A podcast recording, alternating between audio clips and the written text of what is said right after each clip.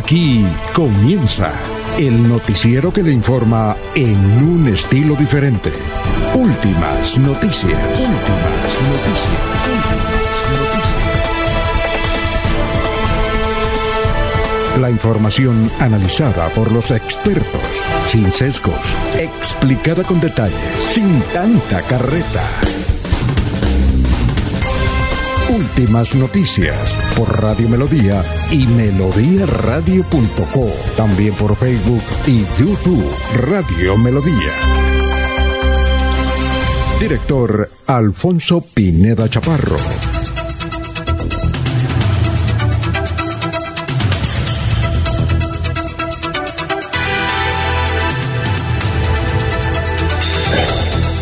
Gracias a Dios, hoy es miércoles 20 de mayo del 2020.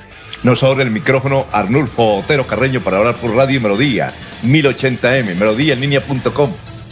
Estamos también en la parrilla.co, estamos también en Facebook Live y por YouTube. Gracias, gracias por escucharnos.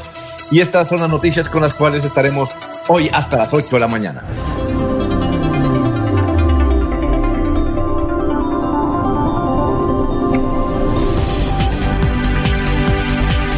En la emisión de hoy hablaremos aquí en Última Noticias de Radio Melodía de la cuarentena y otras medidas que adoptaron por los gobiernos nacional y regionales. Sobre el muchacho que mató a dos universitarias, Artemiro Urrego Cardona, que lo condenaron a 45 años de cárcel. Finalmente lo que ocurrió en la notaría tercera, donde no dejaban entrar a sus empleados ayer. Del preocupante sobrecupo de Metrolínea en esta cuarentena.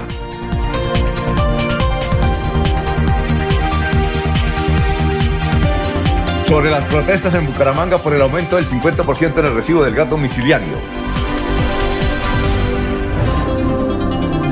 Desde hoy habrá cierre un carril en la vía entre el aeropuerto Palo Negro y Girón por, por trabajo. Hablaremos de la menor de cuatro años con enfermedad de Kawasaki que ya fue, fue, dada de alta. Ella es de Valledupar en eh, la clínica San Luis.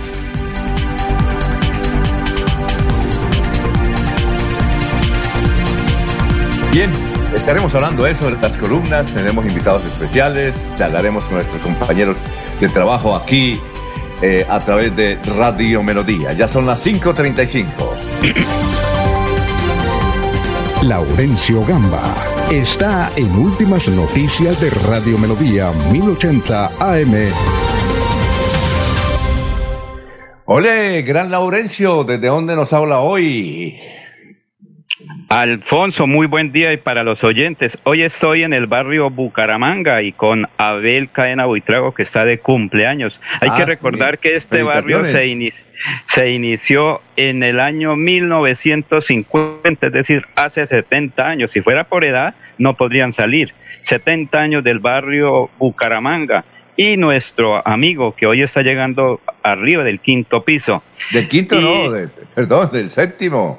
Ah. No, ah, pregúntale que, pregúntele a Abel Cadenas qué se siente cuando uno llega a los 70 años. Eh, recordemos que él, como mucha gente, llegó de otros departamentos eh, aquí a Santander, luego se ubicaron en este importante barrio de Bucaramanga que fue iniciado por el ingeniero Mario Olarte, que vendía los lotes a dos mil pesos, Alfonso. Alcaldes de Cimitarra, El Carmen y Barranca Bermeja recibieron ayudas de la gobernación de Santander. Ecopetrol inició el, el pago a sus proveedores para ayudarlos. También pide el cumplimiento de las medidas de bioseguridad a sus contratistas. Desde Houston, Texas, Estados Unidos, una señora de Bucaramanga nos cuenta su experiencia en la cuarentena y en la región hay suficientes productos del sector agrícola que están llegando para la mesa de los santanderianos. Falta dinero para comprar los alimentos que cultivan los campesinos. Y en varios sectores de Santander ciclistas se cuelgan de la parte trasera de los vehículos y mire lo que ocurrió ayer aquí en el área metropolitana, Alfonso. Muy bien, y, bueno, y don Abel Cadena, el cumpleañero, ¿ya le dio chocolatico o no? El café de Betulia nos está ofreciendo unas ricas eh, tortas allá de Betulia. Recordemos que él está muy vinculado con Betulia, aquí desde Bucaramanga. Bueno, salúdeme a Don Abel. ¿Qué se siente llegar al séptimo piso? Gran dirigente, gran periodista, Abel Cadena. ¿Trabaja en, eh, en Betuliana Estéreo? ¿Es que trabaja él? Sí, señor, él tiene un programa todos los sábados y también su informe todos los días que lo hace desde Bucaramanga para los oyentes de esta importante emisora. Y es un gran dirigente de los artesanos en Colombia, Abel Cadena. Bueno, son las 5.38 minutos. Eh, seguimos saludando a nuestros compañeros de trabajo. Ernesto Alvarado está en Últimas Noticias de Radio Melodía 1080 AM. Muy bien, eh, Ernesto, ¿cómo se encuentra? Tenga usted muy, pero muy buenos días. Nos agrada saludarlo en esta mañana, que tenemos una temperatura de 20 grados. Eh, ya la noche se ha ido, se está posando sobre la ciudad bonita eh, el día. suponemos que habrá sol hoy. Bueno, Ernesto, ¿cómo está? Muy buenos días. ¿Qué pasa con Ernesto? Ernesto, ¿cómo Alfonso, está? Alfonso, compañero, buenos días. Es un placer saludarles. Eh, desde este sector del área metropolitana. Bueno, ya lo dijo usted, ¿no? Vamos hasta el 31. Yo no he dicho, yo, he dicho que hay medidas, pero no escuché a, su amigo Iván Duque. ¿Hasta cuándo vamos? Nos vamos hasta el 31 de mayo. Ah, bien, bien. Eh, sin embargo, el presidente dice que tenemos que seguirnos cuidando porque eh, esto se puede alargar hasta el mes de agosto. Eh, indudablemente que lo que se esperaba que dijera el presidente, pues anoche lo manifestó, vamos a extender hasta el 31 de mayo el aislamiento preventivo, ha manifestado el presidente de los colombianos. Es quizás la noticia más importante. Claro. Pero también anunció que entre el 1 y el 30 de junio el país inicia una nueva etapa de cuarentena con aislamiento preventivo inteligente que requiere más disciplina colectiva es quizás lo más importante que dijo el presidente y a lo cual nos tendremos que acostumbrar a partir de este momento. De igual manera, el presidente ha manifestado ayer, por intermedio de su ministra de Educación, María Victoria Angulo, cómo serán los protocolos del regreso a clases, hacia dónde se estará apuntando. Oye, Ernesto, ¿y ya tiene preparado para que en unos minutos nos salga al aire Salvador Rincón? vamos Salvador a, Morina. Eh, vamos a contactarlo, quedamos que después de las 5 y 45 lo contactábamos, eh, estaremos atentos para escuchar eh, al concejal de Florida Blanca, que ayer en la sesión siguieron pidiendo que se dé claridad sobre los temas que pasan sobre la segunda ciudad del departamento. Muy bien, Ernesto, estaremos pendientes. Son las 5 de la mañana, 40 minutos. Estamos saludando a don Ramiro Carvajal de Deportivos Carvajal, a don Jairo Macías Igualmente a Benjamín Gutiérrez, a Aníbal Navas Delgado, que tiene, mm, es el gerente general de Radio Taxi Civiles, que tiene el teléfono 634-2222. Igualmente a Lino Mosquera, Perigan, Pablito Monsalve, Pedrito Galvis. Bueno, seguimos, 541. Jorge Caicedo está en Últimas Noticias de Radio Melodía 1080 AM. Bueno, Jorge, ¿cómo está? Bienvenido. Buenos días, ¿cómo se encuentra? Don Alfonso, muy buenos días. Como siempre, feliz de compartir con ustedes esta mesa de trabajo y de poder llegar a toda la audiencia de Radio Melodía, la misma que nos sigue a través del 1080 AM, a través de YouTube y por supuesto a través de nuestra señal en vivo del Facebook Live. Como se lo ha dicho, hoy es 20 de mayo, es el centésimo cuadragésimo primer día del año, el 141 y ya quedan 225 días de este año 2020, año bisiesto.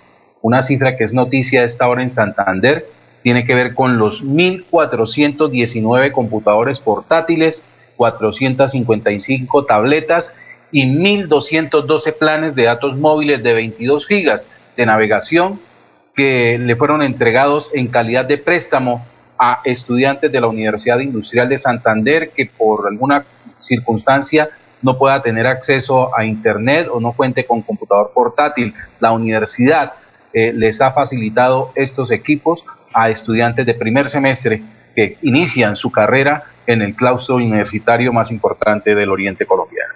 Muy bien, 5.42, eh, estamos en Radio Melodía. César Tavera está en Últimas Noticias de Radio Melodía 1080 AM.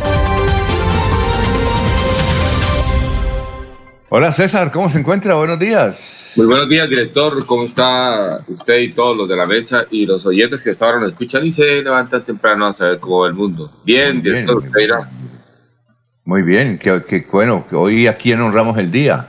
No, hoy, hoy le honramos, hoy por, digamos, en el contexto del COVID, es, es esto, justo decirlo, y además en todo el debate que se está planteando con el tema de la vacuna, hoy es el Día Internacional del Ensayo Clínico.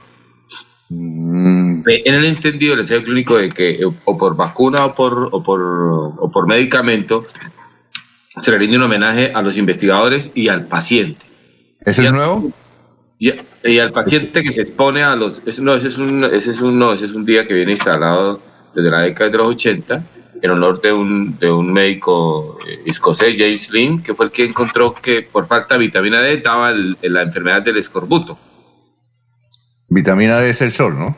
Sí, vitamina D es el, el, sol y que también se consigue con otros, tipos de alimentación, pero sobre todo el sol que la gente se guarda es uraña y, y, esto y entonces la piel no absorbe el sol y en las tierras frías pues el tema de la vitamina D es más escasa porque ellos tienen menos mm. inflamatoria y entonces sobre todo se reconoce y más o menos el proceso, entonces el, tema es el siguiente, el proceso más o menos duraba entre 10 y 12 años para establecer un medicamento eficiente o, una vacuna, y a propósito del COVID se está prometiendo que, que, en un año, año y medio máximo se obtiene la vacuna, entonces ahí se, se, digamos, ahí se caen todos los, todos los esquemas y estamos en la velocidad, a la velocidad del afán, a la velocidad del número de, fallecidos y de sufrimiento, tratando de trabajar por la vacuna. En este momento hay más o menos unas 90 investigadoras, hay unas 8 o 9 que tienen mucha opción del tema de la vacuna. En todo caso, y sobre todo al paciente que se expone, que dice, me expongo porque estoy en... De, bueno, porque quiere legar al mundo su, sacrificio, etcétera. Hoy es un día especial para, para, para las personas y para los investigadores, director. Bueno, bueno, y estamos esperando al doctor Julio Enrique Vallanades, ser que a esta hora está con sus conferencias con Argentina. En Argentina son las 7.44, ya van a ser las 8 de la mañana. Por eso es que entonces el doctor Julio Enrique tiene que levantarse más temprano y seguramente está con, sus, eh, con su auditorio en ese país austral. Bueno, vamos eh, a hacer una pausita, pero antes de indicarles lo que tiene Kazan para ustedes. Semillero de televisión desde la producción audiovisual. Clases virtuales eh, de producción audiovisual. Así es para, para niños de 7 a 14 años. Afiliados y a particulares. Pago por transferencia bancaria o con tu tarjeta multiservicios. Este es el contacto para aquellos que quieran ahora en esta Cuarentena Aprender TV desde la producción audiovisual. Eh, el, el, contacto es 304-669-0053 de Cajazán. Esta es la hora, son las 5.45. ¿Con ganas de estudiar? En CopFuturo te ofrecemos crédito para las líneas de estudio pregrado y posgrado, financiación del 100% de la matrícula. ¡Anímate! El proceso de aprobación para cada semestre es muy simple y ágil. Lo único que debes tener es muchas ganas de estudiar. Recuerda, CopFuturo trabaja por una Colombia más educada. En Financiera como Ultrasan nos preocupamos por ti. Queremos verte de nuevo y compartir contigo millones de experiencias. Por eso, te invitamos a quedarte en casa. Nosotros ponemos a tu disposición la agencia virtual y la app Financiera como Ultrasan para que realices consultas y transferencias desde tu hogar. Mira la y escrita a Focaco. Se va la noche y llega últimas noticias. Últimas noticias empezar el día bien informado y con entusiasmo.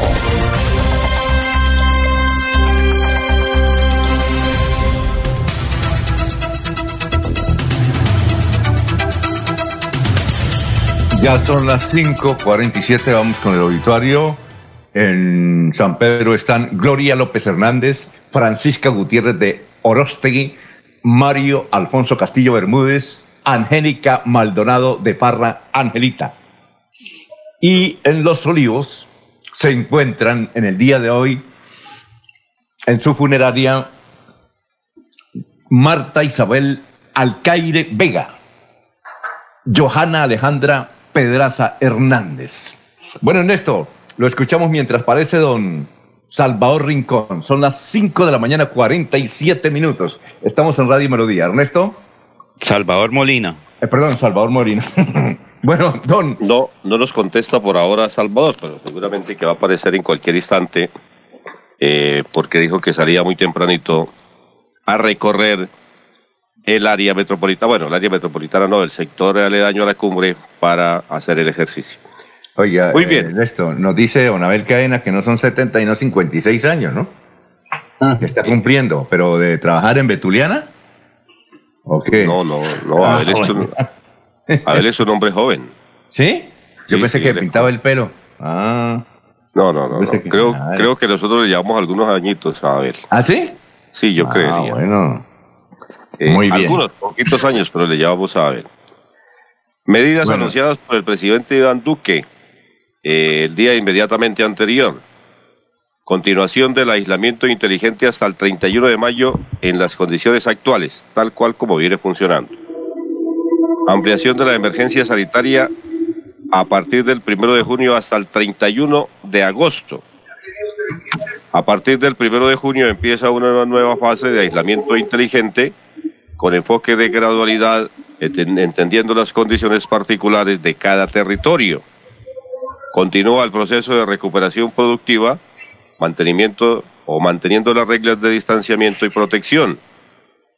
Se continúa habilitando sectores de la vida productiva, no la vida social.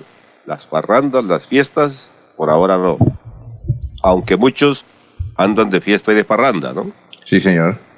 La recuperación de los sectores permite que las personas accedan a los productos siempre dentro del marco de las reglas de prevención y los protocolos implementados para el sector y las autoridades. Dice el presidente que los mandatarios locales definen los protocolos de salida de cada municipio de conformidad con los lineamientos emitidos por el Ministerio de Salud. Sectores en los que se hace apertura de forma gradual, controlada para los entes territoriales.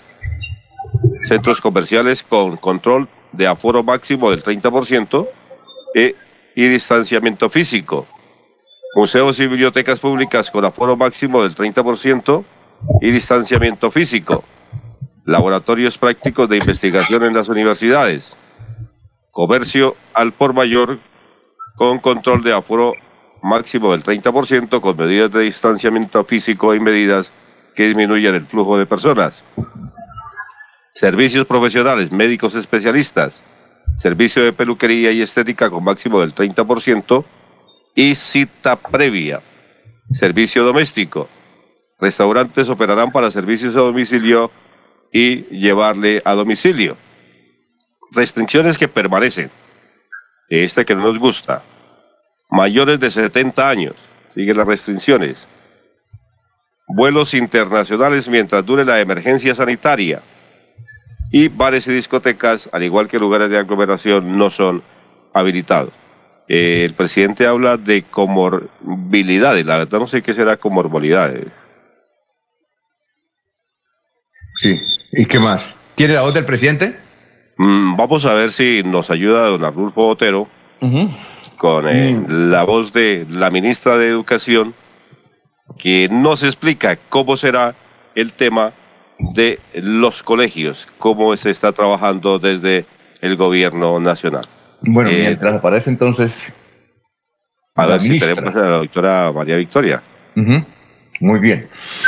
Son las 5.51. Jorge, vamos con las noticias. Estamos en Radio Melodía.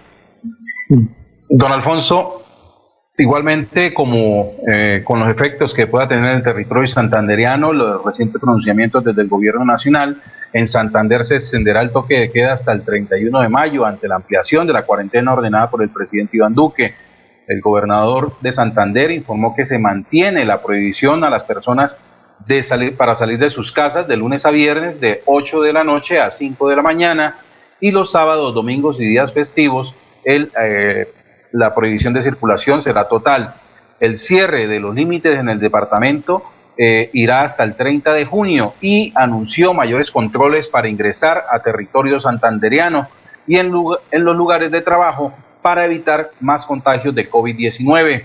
Hay que tener en cuenta, como lo ha dicho don Ernesto, que el presidente Duque anunció eh, que el aislamiento preventivo obligatorio se extenderá hasta el 31 de mayo en todo el territorio colombiano y que del primero al 30 de junio habrá una nueva fase de cuarentena cuya gradualidad será definida por los alcaldes en todo el país. Muy bien, son las 5.52, don Laurencio.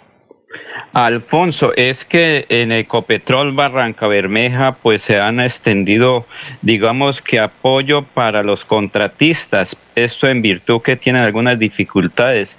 Igualmente, Ecopetrol ha dicho que se requiere por parte de los contratistas el cumplimiento de todas las normas de bioseguridad. Precisamente Jaime Pineda y Rafael Espinosa se refieren a estas eh, situaciones. Ecopetrol inicia el pago de sus proveedores. El pronto pago sin descuento es una de las medidas implementadas por Ecopetrol con el propósito de generar liquidez monetaria a nuestros contratistas, asegurar el flujo de caja que requieren para cumplir con sus compromisos laborales y comerciales. Se trata de una medida que beneficia a las micro, pequeñas y medianas empresas, especialmente de las regiones donde operamos, pero también beneficia a algunos proveedores dedicados a servicios sensibles asociados a la prevención o el tratamiento del COVID, sector salud. Así estamos generando unas condiciones que nos permitan superar la situación compleja que estamos experimentando. Luego de la confirmación de nuevos casos positivos de coronavirus en nuestros contratistas en la ciudad de Barranca Bermeja, hemos intensificado las medidas de prevención y control en nuestras operaciones. Reiteramos nuestra prioridad en la vida y la salud de las personas. Por eso dentro de nuestros protocolos está la elaboración preventiva de pruebas a nuestros trabajadores, con lo cual a la fecha hemos realizado del orden de 800 pruebas moleculares en los laboratorios de la Policlínica en la ciudad de Barranca Bermeja. Esto dentro de la medida de vigilancia innovadora, conocida como tamizaje poblacional. Elaboramos cada una de estas pruebas con el fin de evaluar potenciales pacientes asintomáticos. De los pacientes que hemos encontrado, seis están presentando esta situación y el hecho que presentemos o encontremos pacientes asintomáticos nos lleva a una reflexión importante dentro de las prevenciones que estamos tomando, no solamente en las áreas operativas, sino a su vez en nuestras casas. El hecho de tener esta población pasiva es una alarma importante que nos está diciendo que tenemos que seguirnos cuidando. Para el Copetrol es fundamental el incremento de la operación escalonada, pero a su vez es de mucha responsabilidad hacerla. Y es acá donde hacemos un llamado a nuestros contratistas para el cumplimiento absoluto de todos los protocolos establecidos por la resolución 666 del Gobierno Nacional. Esta resolución tanto para Ecopetrol como para los contratistas, nos exige el cumplimiento de unas autoevaluaciones, nos exige tener por parte de los contratistas la certificación de la ARL, nos exige tener unos protocolos entregados formalmente a las autoridades municipales y a su vez tener el visto bueno por la alcaldía municipal para poder reiniciar los trabajos. Señores contratistas, nadie, absolutamente nadie se puede movilizar o iniciar trabajos sin tener el visto bueno de la alcaldía. Esto va a garantizar que sigamos en un proceso responsable de reinicio de operaciones dentro del marco de lo que nos exige la ley municipal.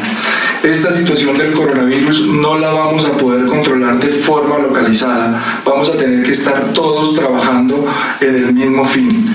Si todos estamos con disciplina y con el cumplimiento de los protocolos, vamos a lograr vencer este COVID-19.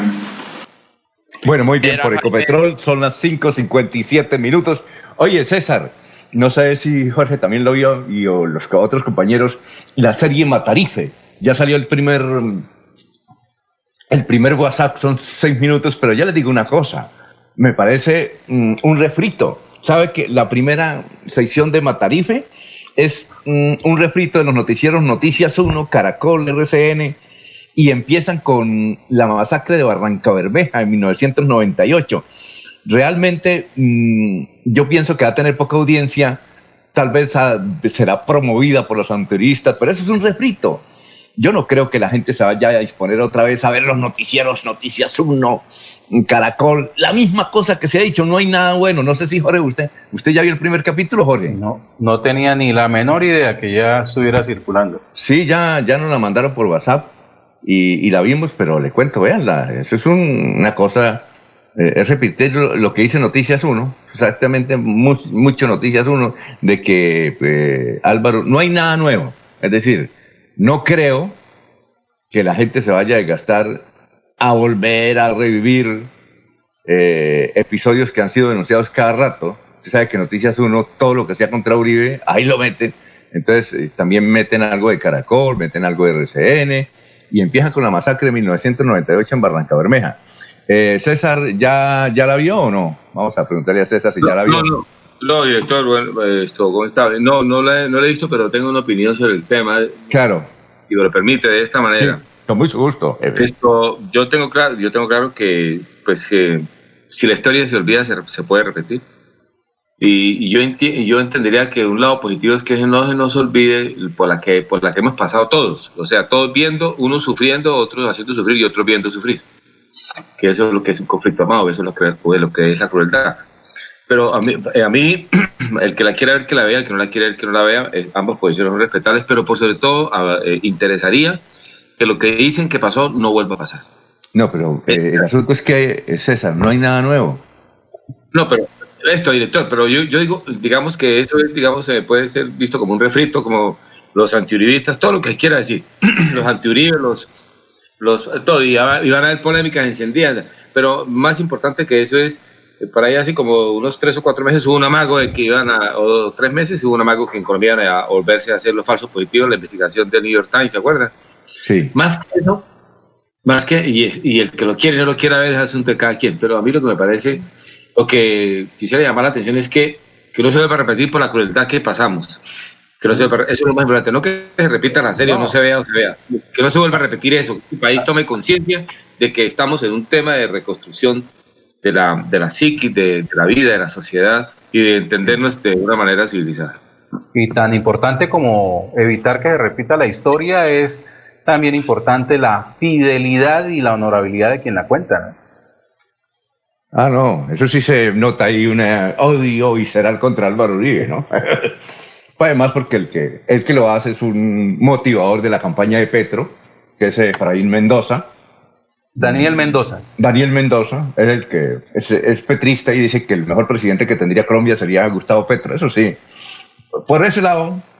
Independiente de la inclinación política, don Alfonso, también es, es, es, son algunas acciones, manifestaciones expresiones del mismo autor de, la obra, ¿no?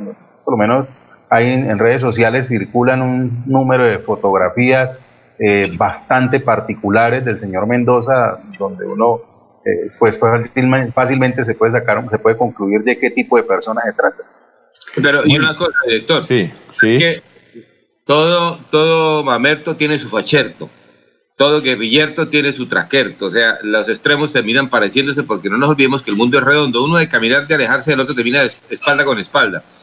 Pero eh, acaba, está Dicen en el, río Tulo con Tulo. Eh, tulo con Tulo, sí, eso es una cosa y terminan, es lo siguiente, pero están por ahí diciendo que como hay el amague, el amago, la ley esta de, de, no, de no revisión de segunda instancia, entonces de que ya lo, ya, es que, venga, es que crean, creamos unas cosas eh, digamos, eh, digamos, absurdas y se crea y se profundiza el odio y no nos vamos a entender nunca convivencia en la diferencia. Entonces ya están diciendo que si Uribito sale puede ser candidato presidencial, pero imagine usted ese tenor del debate en el que nos vamos a poner.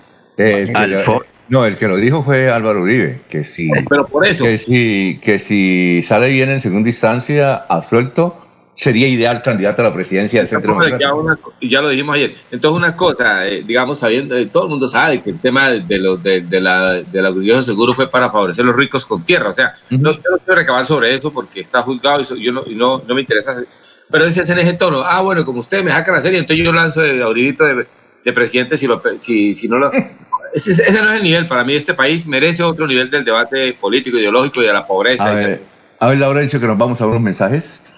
Alfonso, pero mi, sí, Alfonso, pero mire el escándalo que hay por el nombramiento del hijo de Jorge 40. Sí, ya vamos a hablar de eso. Ese es otro tema que tenemos ahí. Entonces, si la gente quiere que se tomen los extremos para llegar a unos acuerdos donde se busque la convivencia del país, mire cómo está la situación. Bueno, ese es otro tema que tenemos. Eh, eh, César, César, ese es otro tema que tenemos ahí.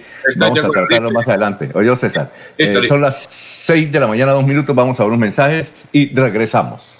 Aquí Bucaramanga, la bella capital de Santander.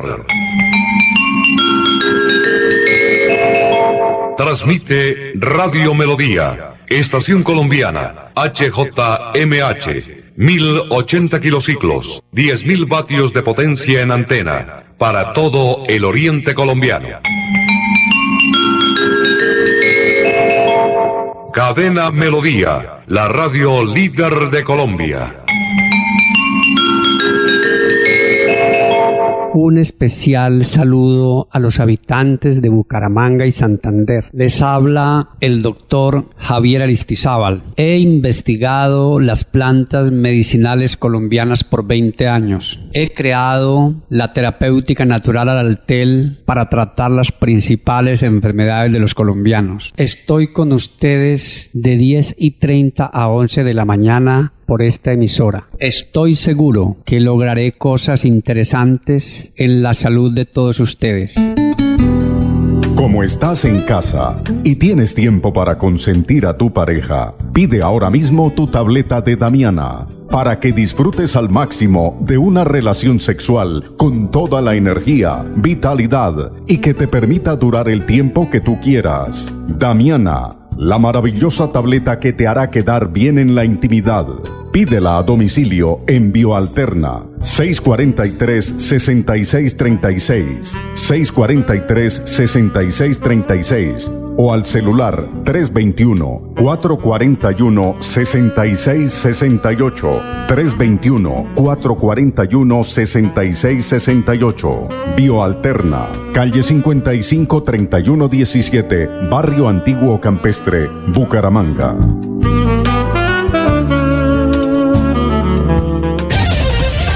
Radio Melodía, últimas noticias.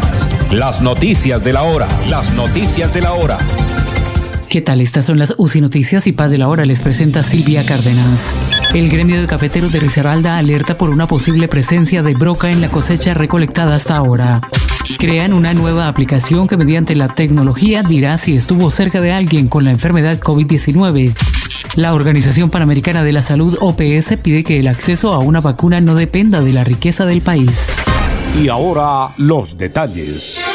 El gremio cafetero de Risaralda aseguró que la denominada cosecha traviesa del año 2020 tiene un 6% de presencia de broca y esto incide en la calidad del grano cultivado. El representante por Risaralda ante el Comité Directivo de la Federación Nacional de Cafeteros, Luis Miguel Martínez, aseguró que aunque la recolección de la cosecha avanza a buen ritmo, el dolor de cabeza ahora es el nivel de infestación de esta plaga.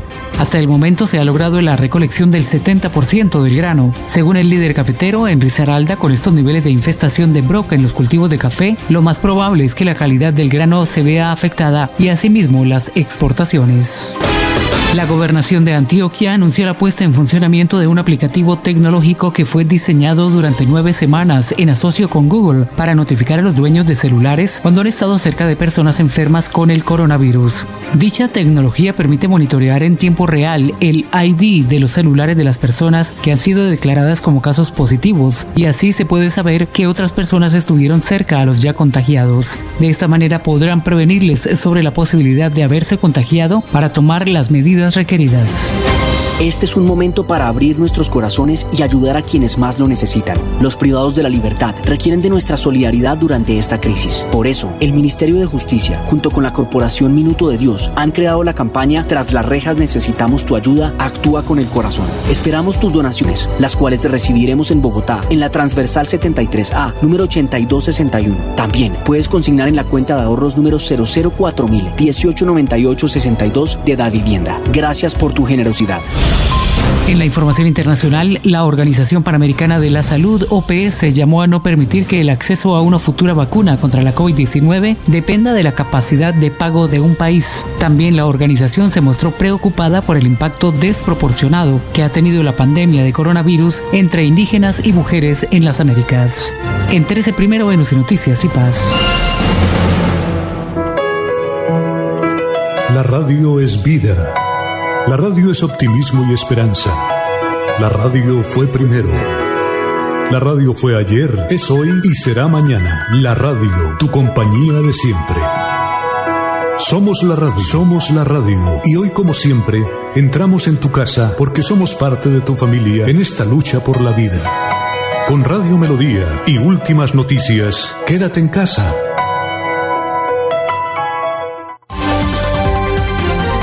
Alfonso Pineda Chaparro. Está en Últimas Noticias de Radio Melodía 1080 AM. Bueno, son las 6 de la mañana, 8 minutos. Una de las noticias más importantes ha sido eh, el asesinato de dos jóvenes estudiantes del sector de Puerto Parra, dos muchachas, y también de un estudiante que las mató. Eh, ya se conoce la sentencia, ¿no, Jorge? Ya se definió eso, ¿verdad? Así es, don Alfonso, a 45 años fue condenado el hombre que asesinó a las estudiantes de la UIS, Paola Cruz Ariza y Manuela Betancourt, el 7 de febrero pasado en Bucaramanga. Un juez le impuso esa sentencia por el delito de feminicidio agravado en concurso homogéneo al avalar un preacuerdo al que llegó Argemiro Urrego Cardona con la fiscalía. Angie Paola Cruz Ariza, quien era la novia de Argemiro, y su amiga Manuela Betancourt Vélez, ambas de 21 años, recibieron múltiples heridas con arma blanca en la residencia estudiantil donde vivían, en inmediaciones de la Universidad Industrial de Santander. Ambas tenían arraigo en el municipio de Cimitarra, en donde también es oriundo Urrego Cardona, quien se entregó voluntariamente en el CAI de la policía eh, ubicado en el Parque de los Niños en la madrugada del 7 de febrero, tras cometer el doble feminicidio. En la audiencia pública, que entre el viernes 7 y el sábado 8 de febrero se realizó en el Centro de Servicios Judiciales de la capital santandereana, el abogado defensor Alejandro Sierra había pedido la libertad del joven homicida al, insistir que no hubo captura, pero el juez 13 penal del control de garantías le, la consideró legal.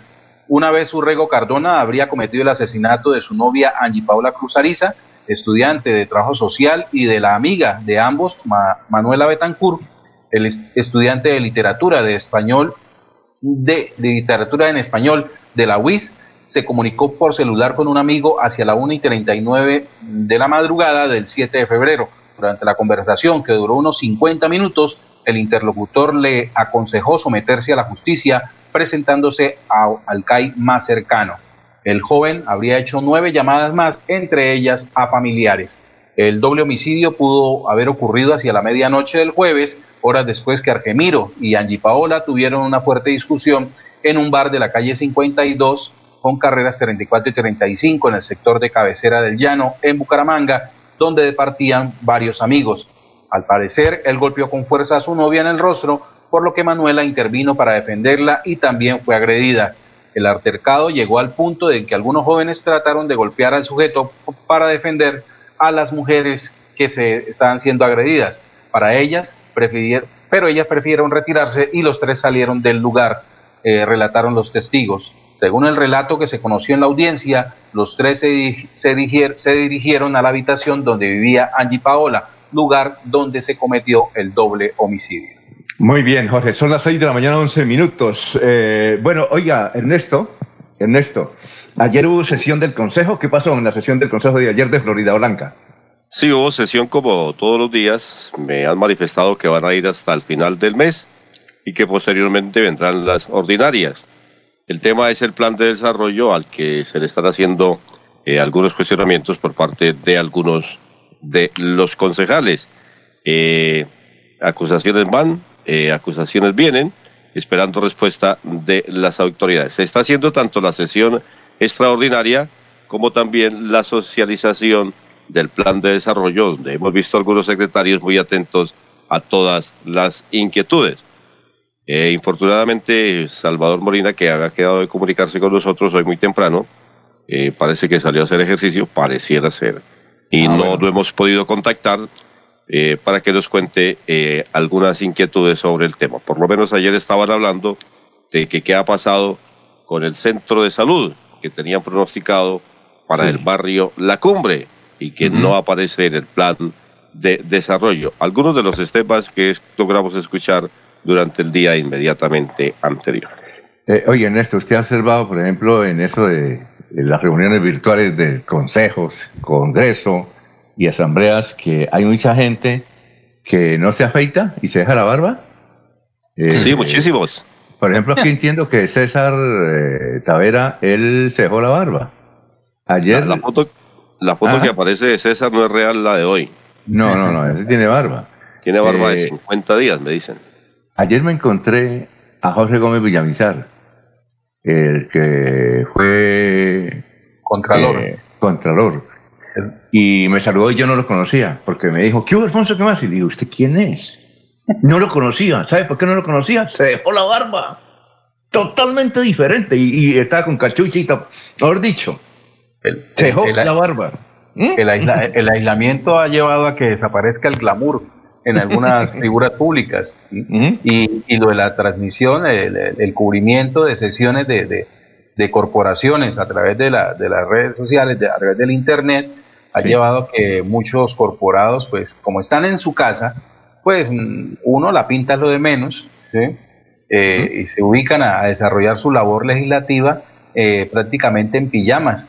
Eh, también eh, circularon algunas fotografías de una sesión de una comisión del- del Senado en la cual se le vio a Roy Barreras pues, eh, asistiendo a la, a la reunión en, en boxer. Oiga, eh, usted sí vio una sesión la semana pasada eh, en Yopal Casanare de la Asamblea, donde un señor en franela, uno que fue gobernador en franela, desde la cama. Y entonces, señor. eh, cuando terminó de hablar, se acostó y comenzó a, a sobarse la barriga. Sí, señor, sí, señor. ¿Ah? De, de- de todas las cosas que se han visto con esto de, de- de- de tratar de mantener la, la actividad eh, eh, legislativa en las corporaciones a raíz del aislamiento preventivo. Bueno, Ayer tuvimos la oportunidad de ver eh, algunas sesiones y, pues, realmente les pasa igual que a nosotros. Eh, algunas veces se queda el micrófono abierto, otras veces creemos que lo hemos cerrado y por lo menos ayer le, le dieron el cambio a, una, a, a un concejal. Concejal, tal, tal, tal, conteste. Y el concejal allá le movía absolutamente todos los cables y no contestaba. Acérquese más al micrófono, concejal. Al fin logró conectar el micrófono. Y eh, otra vez pues, dijo, eh, estaba, le dieron la palabra. Ajá. Ella empieza a hablar y cierra inmediatamente el micrófono. No, no, no, es que cerró el micrófono. Después lo abrió, volvió y lo cerró. Finalmente lo abrió y encontró. Y, eh, y nos encontramos ayer con, con muchos funcionarios, eh, eh, sobre todo los caballeros, que no se han afeitado. Eh, por decir algo, me causó mucha curiosidad ayer ver al doctor Jaime Ordóñez. Con barba. ¿Lo ha visto alguna vez con barba? No. No, yo barba. nunca he visto de lo que yo llevo de conociendo a César Tavera, nunca lo he visto con barba y ahora parece Fidel Castro. Sí, sí, sí. Mm. Entonces, eh, la cuarentena nos ha llevado a eso, pero yo creo que una vez pase el tema, volveremos a la normalidad. ¿Le parece Ahí. si escuchamos a la ministra de Educación? ¿Listo? La doctora María Victoria Angulo, quien entrega en detalle eh, cómo va a ser el tema, no solamente para preescolar, sino también para toda la rama de la educación en el país.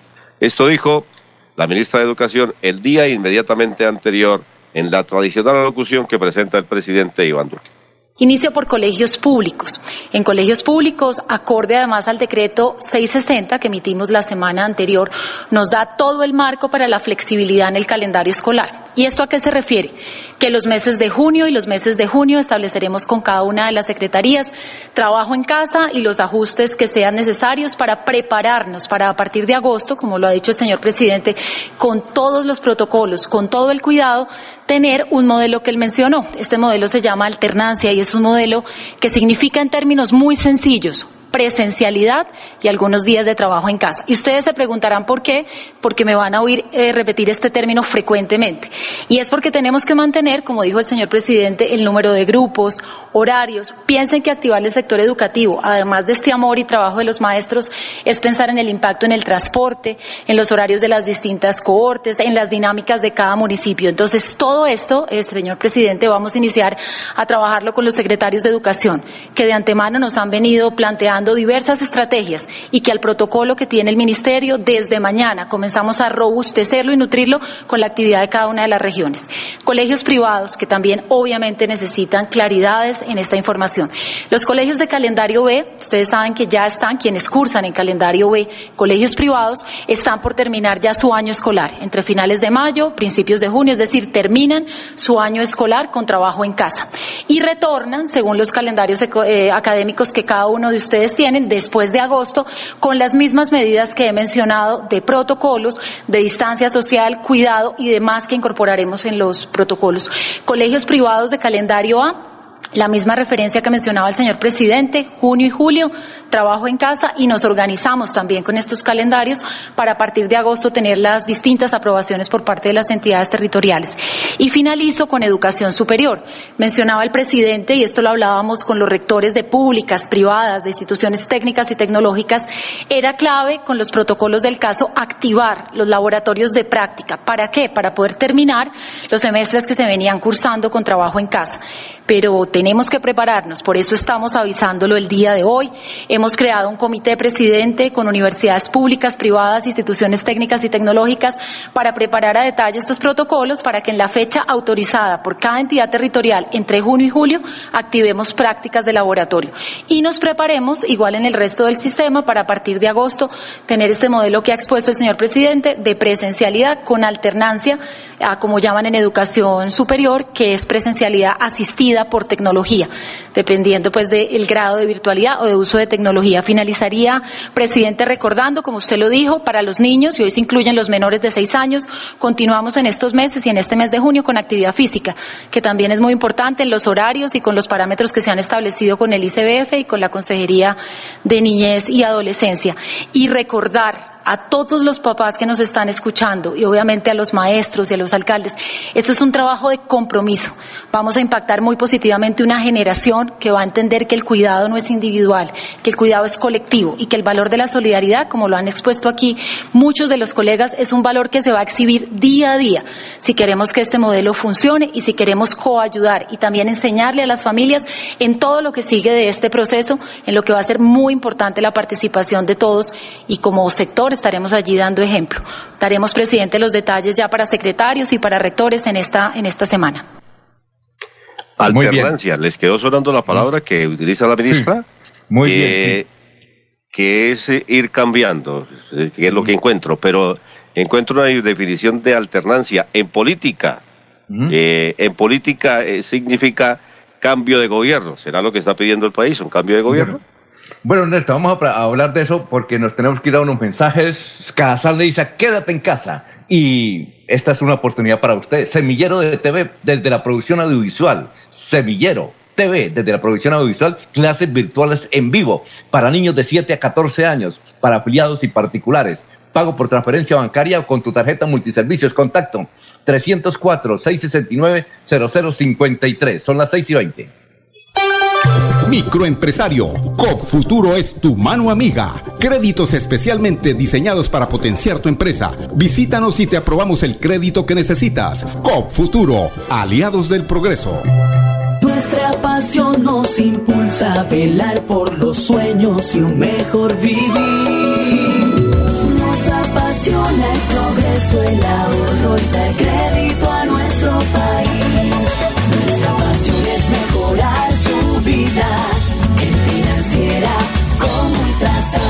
Vigila Supersolidaria, inscrita a Fogacop.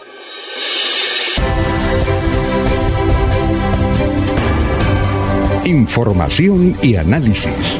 Es el estilo de Últimas Noticias por Radio Melodía 1080 AM.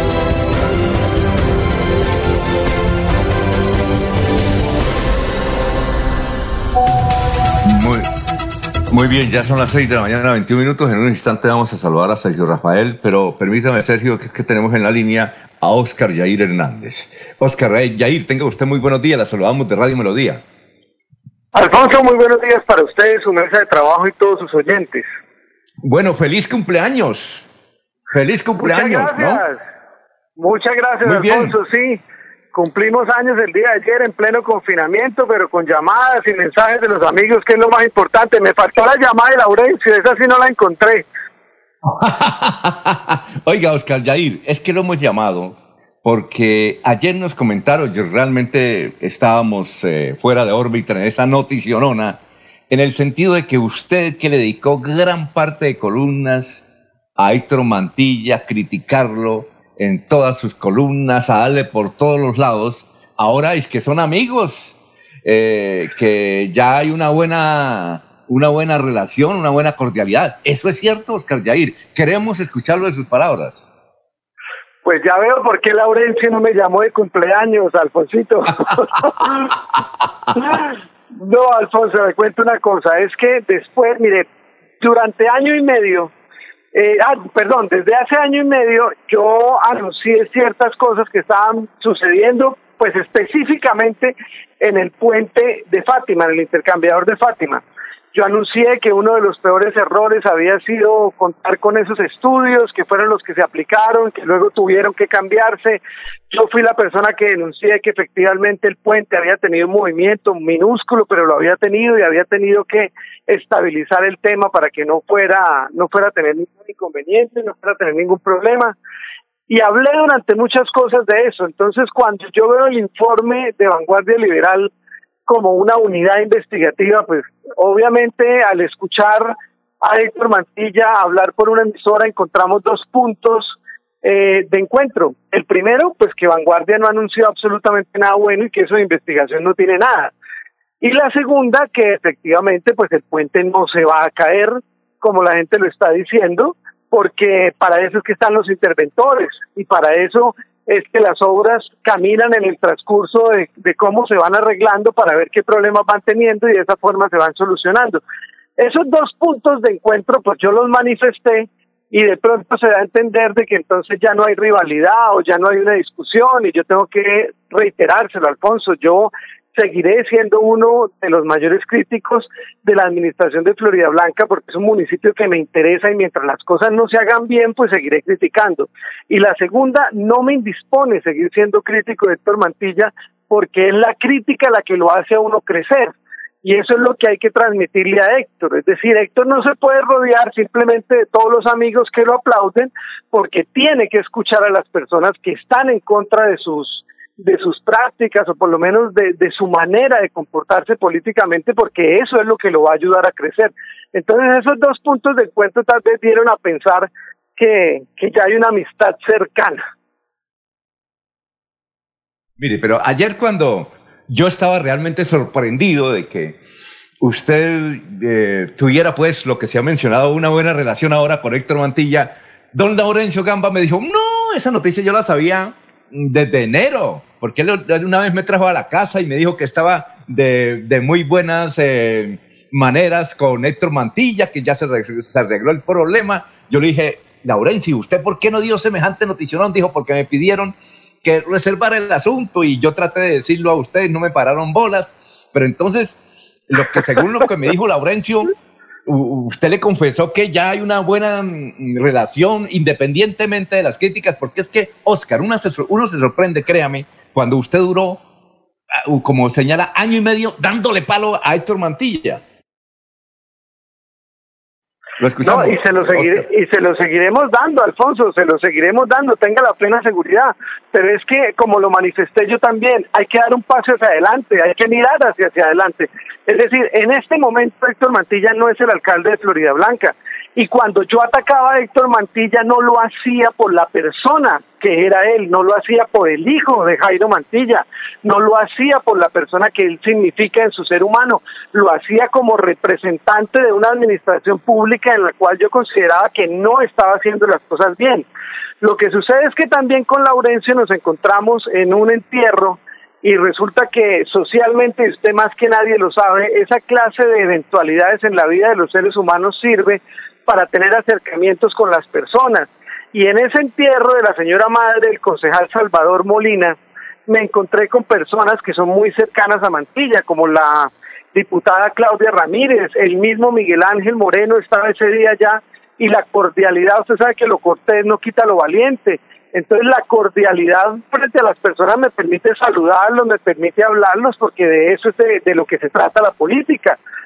Entonces esa cercanía permitió como tener un contacto con personas cercanas a Héctor, eh, que de pronto ha venido como mejorando la situación, pero hasta el día de hoy le puedo decir que no he tenido la oportunidad de sentarme a hablar con Héctor Matilla, que entre otras cosas me encantaría poderle hacer una entrevista eh, pero no se ha dado el momento, porque como usted muy bien lo sabe, él se encuentra en Bogotá, estuvo eh, eh, con posibilidades de que el gobierno nacional lo eligiera en un buen cargo, no sé si todavía lo vaya a elegir, y ahí es donde nosotros como santanderianos no podemos utilizar una antropofagia para comerse vivos a todos los coterráneos que tengan un cargo o que tengan la posibilidad de alcanzar un cargo a nivel nacional, porque es que eso le termina sirviendo a la región. Ahora, eh, son las 6 y 28, Oscar Yair.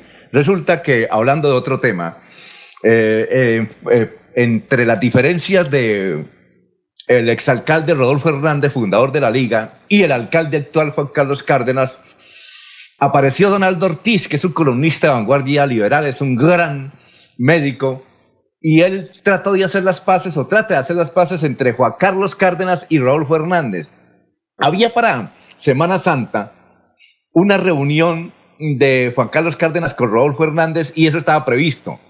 Pero dicen que Juan Carlos Cárdenas no fue a la reunión porque horas antes de la, de la misma apareció una columna de Oscar Yair enjuiciando, criticando a Juan Carlos Cárdenas, porque lo ven a usted como el vocero, el que habla eh, por Rodolfo Hernández. ¿Eso es así? Bueno, hay una parte cierta y una parte no tan cierta. Yo, eh, de entrada, quiero decirle lo siguiente, Alfonso. Eh, no hay una sola columna, no hay un solo escrito, no hay un solo Twitter o un tweet que yo escriba por orden directa de Rodolfo Hernández. Como director de la liga, lo que hago es interpretar el sentimiento del líder natural que es Rodolfo Hernández y obviamente expreso algo que no solamente siente él, sino que también lo siento yo. Nunca Rodolfo Hernández me ha dicho escriba o deje de escribir sobre algo, aun cuando sea yo el que lo escribe termine afectándome a mí mismo también, porque hay muchas cosas que no se comparten. Pero la libertad de expresión, Rodolfo, jamás me la ha coartado y creo que es una de las cosas que él más respetará mientras dure la relación entre nosotros dos. Sí es cierto que Cárdenas tenía un desayuno con el ingeniero Rodolfo Hernández para tocar unos temas de ciudad y a mí en lo particular me alegra mucho que no hubiera ido, porque si él no fue por la columna que yo escribí, eso determina que hizo lo que tenía que hacer, que era mi reclamación. Y es que lo que yo le decía es que no puede ser un alcalde escondido en su apartamento o escondido en su despacho, como decía Isaí Fuentes, como un gato de porcelana, para no acercársele a la gente, y mucho más cuando la empatía entre la administración pública y los ciudadanos estaba tan maltrecha después de que el secretario de Planeación fue y se paró en Ciudad Norte a decirle a una señora que él no tenía ni idea de lo que iba a pasar y que tocaba preguntarle al presidente. Ante esa situación, yo escribo la columna y me imagino que el señor Juan Carlos Cárdenas no le gustó mucho, pero fue efectiva porque al día siguiente salió a repartir los mercados que nadie lo había visto repartiendo en la ciudad. Bueno, eh, Jorge, Jorge Caicedo, son las seis y treinta. Con los buenos días para el señor Hernández, don Alfonso. Es que le escucho una frase interesante cuando dice que uno no debe ser sordo a las críticas. Perdóname, perdóname, Jorge, es que se escuchó mal, perdóname. ¿Una frase que qué? Que, que, me llama mucho la atención una frase suya, que dice que las figuras públicas no deben ser sordas a las críticas. Y, eh, también pues le escucho eh, eh, decir que los escritos suyos, sus denuncias, pues no iban dirigidas a Héctor Mantilla como persona, sino a quien se, al alcalde, a la figura del alcalde de Florida Blanca, cuando precisamente pues se refería a, temas eh, delicados como el intercambiador de Fátima. Es decir, que estas denuncias que usted hizo en sus escritos hoy eh, ya no tienen vigencia porque Héctor Mantilla ya no es alcalde, es decir, la denuncia ya no tiene fuerza. No, al contrario, Jorge, lo que quiero significar con esa frase que usted está retomando en la conversación es que ahora las críticas frente al intercambiador de Fátima no tienen que estar en cabeza de Héctor Mantilla. Ahora lo que tienen que estar es en cabeza de Miguel Ángel Moreno. Y lo he dicho en los últimos 20 días. No sé qué es lo que pasa en la relación entre Miguel Ángel y el gobernador, que hay un cortocircuito absoluto y total. Porque él, la única persona que no le ha metido la mano al fuego para sacar adelante el intercambiador de Fátima es Miguel Ángel Moreno. Mire, en la asamblea departamental, a sabiendas de lo que faltaban, eran unos 500 o 600 millones de pesos para reanudar la interventoría del intercambiador. La que metió la mano al fuego fue Claudia Ramírez. Y la Liga de Gobernantes apoyó esa iniciativa porque lo que nosotros queremos es que se termine de una buena vez por todas la obra, que ha sido un fracaso total en materia de responsabilidades por parte de los constructores, porque si usted recuerda, la llamada que le hizo Vanguardia en esta unidad investigativa que hizo este domingo al constructor, la respuesta del constructor fue, no, yo no tengo ni idea qué es lo que está pasando, voy a llamar, averiguo y le cuento. Imagínense un constructor con una obra de 70 mil millones de pesos que no tiene ni idea qué es lo que está pasando en la obra. Entonces, frente a eso, lo que hay es que apoyar la terminación de la obra, pero eso no significa que las críticas no sigan. Lo que pasa es que las críticas tienen que seguir es contra la administración pública, que es la responsable de terminar esa bendita obra por el bien de toda la Comuna 4 en Florida Blanca y de toda el área metropolitana que también lo está sufriendo. Y, otra pregunta, perdón, adicional, don Alfonso, ¿y, y, cuál es la fijación que hay con, con los lugares lúgubres para, para hacer relaciones? Eh, porque lo digo por lo siguiente, la entrevista que le hizo a, a Luis Carlos Hernández la hizo en un cementerio eh, la reconciliación o el acercamiento con Héctor Mantilla sucede en un funeral. Eh, debemos de entender entonces que cuando haya algún entendimiento con el nuevo alcalde de Florida Blanca, ¿habrá que esperar un nuevo sepelio? Oiga, eso es una buena deducción que yo no había sacado, le cuento, pero sí es muy buena. Efectivamente, la entrevista se hizo en el Museo Gua, no tanto en el cementerio, sino en el Museo Gua, de la organización que dirige ese cementerio, que de por sí los invito a que conozcan ese museo que es muy interesante, eh, realizado por el profesor Arenas, que fue un profesor mío en la Universidad de Santo Tomás, y luego vino el velorio, pero no, no necesariamente, yo espero que no haya otro muerto para que nos podamos algún día encontrar con Héctor Mantilla a tocar precisamente los temas que nos hicieron relevantes en su debido momento, tanto a mí como crítico y a él como mandatario, para mirar a ver si el que estaba equivocado era yo o el que estaba equivocado era él. Pero yo espero que no haya un muerto para esa reunión. bueno, Ernesto, son las 6 y 34. Ernesto. Oscar Yair, eh, buenos días. Eh, me alegra saludar. Buenos días, Ernesto. Muchas gracias, muy amable. Primero, felicitarlo por el cumpleaños. La verdad no me había dado cuenta que cumpleaños, pero lo felicito. Segundo, eh, un agradecimiento muy especial a nombre de un grupo de periodistas del departamento por esa labor que usted hizo calladamente. Muchas gracias, se lo quiero agradecer hoy públicamente. Y bueno, ahora sí voy a la pregunta. Eh, Oscar Yair, ¿sigue teniendo relevancia usted en la liga? Eh, porque nos dicen incluso que ahora tiene mucho acercamiento en algunas administraciones, donde usted tiene muchos allegados. ¿Ha pasado ese tema de la crítica o sigue igual? No, la crítica sigue igual. Lo que pasa es que hay que entender dos cosas. Mire, este periodo de los alcaldes inicia en enero, especialmente, por ejemplo, en Piedecuesta, en donde tengo cierta como reticencia al plan de ordenamiento territorial que se piensa desarrollar ahorita con Mario José. También hay que entender que él tuvo una avalancha que no le permitió avanzar en la, en la construcción de ciudad. Y luego vino la pandemia. Entonces uno dice, pero carajo, de los cinco meses que han recorrido los alcaldes, cuatro meses han sido en desastres y problemas. Entonces uno diría, pues la crítica no puede ser tan profunda porque no se han podido desarrollar como mandatarios. Pero no, la crítica tiene que continuar, tiene que continuar, pero en su debido momento cuando yo considere lo personal, porque vuelvo y repito, lo que yo escribo es una decisión mía, no es una decisión de nadie. Entonces, frente a esa crítica hay que esperar a ver qué viene sucediendo, pero, pero va a continuar va a continuar. Yo a mí me dicen que yo soy muy agresivo cuando escribo, pero esa es la particularidad de mi escritura. Entonces esperemos a ver cómo se dan las cosas, Ernesto, pero pero seguiremos criticando y de paso aprovecho eh, su agradecimiento para decirle que frente a esa ayuda que se les dio a los a los periodistas del departamento la vamos a continuar esta semana nuevamente para reforzar porque mire que el confinamiento ya no lo va a alargar. Muy bien. Oiga, Oscar Yair, muchas gracias, muy amable, muy gentil. Alfonso, muchas gracias a usted y me le dice a Laurencio que me debe mi feliz cumpleaños, por favor. Alfonso, déjeme hacer una preguntita ahí. No, no, pero es que, mire, eh, a- a- eh, Arnulfo me está diciendo que tenemos que ir a Cuñas, don Laurencio. ¿Qué hacemos? Ay, bueno. Sí, ¿qué, qué le iba a decir? ¿Le iba a reclamar o qué? No, que qué liga logró unirlo a él con la diputada Claudia Ramírez. ¿Es que se está rena- eh, renace Florida Blanca ahora o qué está ocurriendo? Oscar Jair, buen día. Buen día, Laurencio, qué gusto escucharlo y qué bueno que se desahogue porque yo me imagino que tiene ese nudo en la garganta que no ha podido desde hace dos meses. Vea, Laurencio, le voy a decir una cosa y a toda la mesa de trabajo y a los oyentes. Cuando yo comencé a llevar las ayudas humanitarias a Florida Blanca, a la única persona política que me encontré en los barrios de Florida fue a la doctora Claudia Ramírez. Eso me, me dio alegría porque pues también era una persona que estaba ayudando a los conciudadanos de Florida Blanca y eso me permitió tener un acercamiento con ella como también me lo permitió tener dentro de la asamblea departamental con quienes hemos venido trabajando una serie de proyectos muy interesantes que con el transcurrir del tiempo los van a poder ustedes conocer. Porque como ustedes muy bien saben con esto de la pandemia pues los consejos y las asambleas dejan de ser importantes para el gobernante en materia de, de dirección. Pero ese encuentro que tuve yo con Claudia Ramírez en los barrios, verla trabajando, me permite a mí escribir y reiterarles que en Florida Blanca la fuerza popular se llama Claudia Ramírez.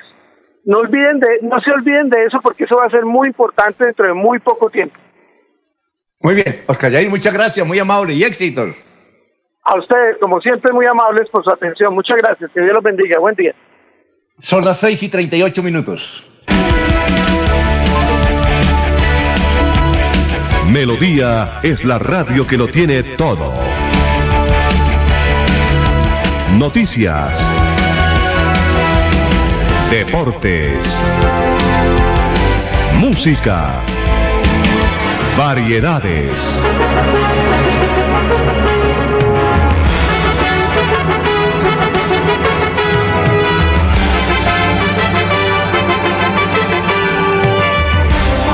Melodía La Grande.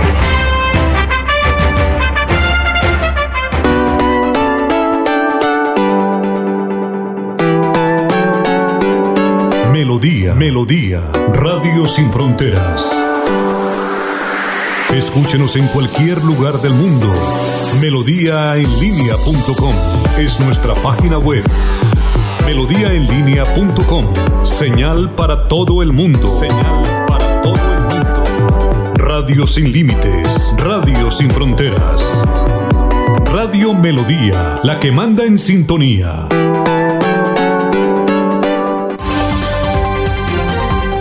Sergio Rafael Serrano está en Últimas Noticias de Radio Melodía 1080 AM.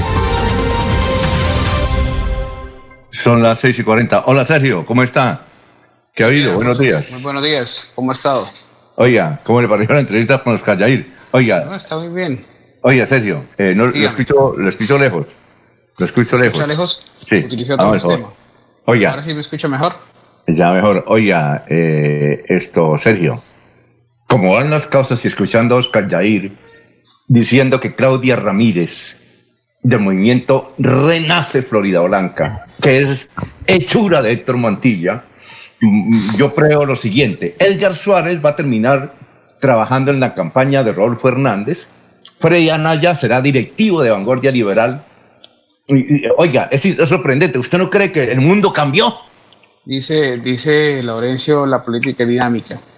Y yo ¿Ah? creo que aquí se explica. dice Laurencio que la política es dinámica. El mundo cambió. Eh, seguramente Ah, no, el mundo meses- cambió. Eso sí, sin lugar a dudas, Alfonso. Y el que no esté eh, de acuerdo con los cambios va a correr muchos riesgos. O sea, el mundo está cambiando y aquellos que piensan que el mundo sigue siendo lo que fue hace cuatro meses eh, están Bueno. condenados a padecer muchas cosas. Eh, está, eh, yo pienso y me imagino con estas cosas que están sucediendo regionalmente que Iván Cepeda se abrazará eh, con Álvaro Uribe. eh, Muy seguramente. eh, o, o con José Obdulio Gaviria. No, es que Pero eso- Alfonso. Eso está ocurriendo algo raro. Nosotros, nosotros Pero, no podemos Alfonso. seguir. O sea, la batalla, la batalla por la vida de alguna manera ayuda a que las, eh, los dolores se, se concilien. A mí me parece que es complicado que la gente todavía siga pensando como hace cuatro meses eh, de un mundo basado en el criterio de la, de la misma explotación, de la misma destrucción, del mismo daño. Yo creo que este, este fue un momento que nos está invitando a cambiar. Y el que, el que no se someta al cambio, pues sencillamente está condenado a desaparecer. Bueno, eh, ¿qué iba a decir Laurencio? Alfonso, es que en esa misma reunión, ahí en uno de los cementerios del área metropolitana, también estuvo María Mercedes Muñoz, estuvo, como ya se dijo, la diputada Claudia Ramírez, Oscar Yair, el mismo alcalde de Florida Blanca y también Salvador Molina. Mire que ese día hubo una serie de reuniones, pues eh, al tenor de una situación que fue el funeral de la mamá del concejal eh, Molina pero también ahí se habló una serie de proyectos para eh, Florida Blanca y de ahí comenzó esa actividad que Oscar Yair, como lo dijo, va a trabajar unida a la actividad que viene cumpliendo Claudia Ramírez. No se sabe en qué vaya a terminar eso. Puede salir una candidatura a la alcaldía de Florida Blanca. Oiga, Claudia Ramírez es la mano derecha de Héctor Mantilla, no se lo olvide. La mano derecha. Claro. ¿Algún comentario, César, que lo veo muy, muy apagado? ¿O es que está sorprendido con semejantes noticias? No, no, no se ha apagado, lo estoy oyendo. Lo, digamos, respetando, porque esa es la, esa es la comunicación Uno, lo, uno lo, lo, lo, proponía, pero no lo practicaba. Hay que practicar, respetando opiniones en contrario. De todos modos, en el, digamos yo, la efusividad de, de Jair Hernández, yo, pues yo la comprendo, ¿no? Porque acaba de ingresar a la política como político ingresa como un cuadro político de un movimiento. Entonces, hace un tiempo era investigador, periodista y está, con, está haciendo ese tránsito, yo lo comprendo, ¿no? Pero digamos, cuando él dice, dice, tiene un lenguaje todavía periodístico o un lenguaje todavía provocador, cuando yo atacaba a, Héctor Mantilla, cuando yo atacaba, no, cuando yo criticaba, es que desde el lenguaje ellos mismos se hace su propio, su propio web. Entonces, cuando yo atacaba, es que, es que cuando, eh, sí, y ahora, y, y que la entrevista entre que sí iba a haber, pues supuestamente Juan Carlos Cárdenas con Rodolfo, que menos mal que no sucedió, porque es que Juan Carlos Cárdenas hizo lo que yo quería que hiciera, o sea, en ese lenguaje todavía provocador ahí, pero está en el tránsito político y a mí me parece que está, hace, tiene aciertos y desaciertos como todo el mundo, ¿no? me parece a mí. Otro es que, director, a propósito del tema, de que lo raro, digo, por ahí un, un periodista de Marras, creo que se llama Restrepo, que fue embajador en Argentina. En alguna entrevista, alguna vez lo conversamos aquí, dijo que le preguntaban a él, ¿usted qué es lo más raro que ha visto? Entonces él dijo, no, lo más raro no es un sapo ni una rana con lentes, sino los acuerdos políticos. Muy bien, eh, Jorge, lo escuchamos. Jorge, una, eh, don Alfonso, una, una apunte para la fecha de hoy, que se nos ha pasado por alto un tanto, y es que un 20 de mayo de 2007 murió en un extraño accidente de tránsito entre San Gil y Mogotes quien fuera el comandante de la Quinta Brigada y del Ejército Nacional, el general retirado Martín Orlando Carreño. Hoy se cumplen 13 eh, años de ese deceso, de una figura que fue muy importante en la región de los Santanderes y que a través de su actividad como hombre eh, de las Fuerzas Armadas eh, sin, logró una serie de éxitos dentro de su carrera que fueron significativos dentro de la seguridad de esta región del país. ¿20 de mayo o 20 de junio? 20 de mayo. Porque ese 20 de mayo era un lunes festivo. ¿Recuerda usted? Mm. Pero, pero, pero que esto, Jorge, qué buena recordación, porque, bueno, sí, yo, yo, escucharon a Martín Orlando Carreño en la UNAP cuando estaba haciendo la pre-campaña de la gobernación, entiendo, ¿se acuerda? Me parece, ¿cierto? Eran unos amigos que estaban en la campaña de él y fui a oírlo, invitaron y yo fui a oírlo. Y Martín Orlando Carniño, que parte de general, tenía todo, tenía. A mí me hubiera gustado que hubiera sido gobernador de Santander en ese momento, en serio. Para mí, para mí, y por los indicios que hay, a Martín Orlando lo mataron, para mí, ¿no? Porque a él, intentaron a él intentaron matarlo una vez que iba a ir al barrio Kennedy. Le quitaron los frenos a su carro, ¿no? Y esta investigación quedó así, y a propósito fue el carro, como que el carro se fue a bote finalmente por freno, mm, Sí, sí, ahí me parece, que hubo manos criminales. Pero Alfonso. Don, Alfonso, la, perdón, eh, Laurencio, el, general Martín Orlando Carreño Sandoval nace el 4 de mayo de 1947 y fallece el 20 de mayo de 2007. Sí, señor, tengo los datos acá. era, una, era una persona con carisma, era una Sí, claro, yo entiendo, yo recuerdo que era un lunes festivo. Yo recuerdo un lunes festivo. Que él, él murió, estaba en plena campaña política. Los candidatos era Horacio Serpa a la gobernación y Didier Tavera también a la gobernación de Santander. ¿Recuerdan ustedes? Sí, total. Y- había, y el, el general Carreño tenía mucha, mucha. Y, y el real de Serpa iba a ser Martín Orlando Carreño y iba a ser el aprendizaje. sí, esa- todo el mundo lo veía así, sí.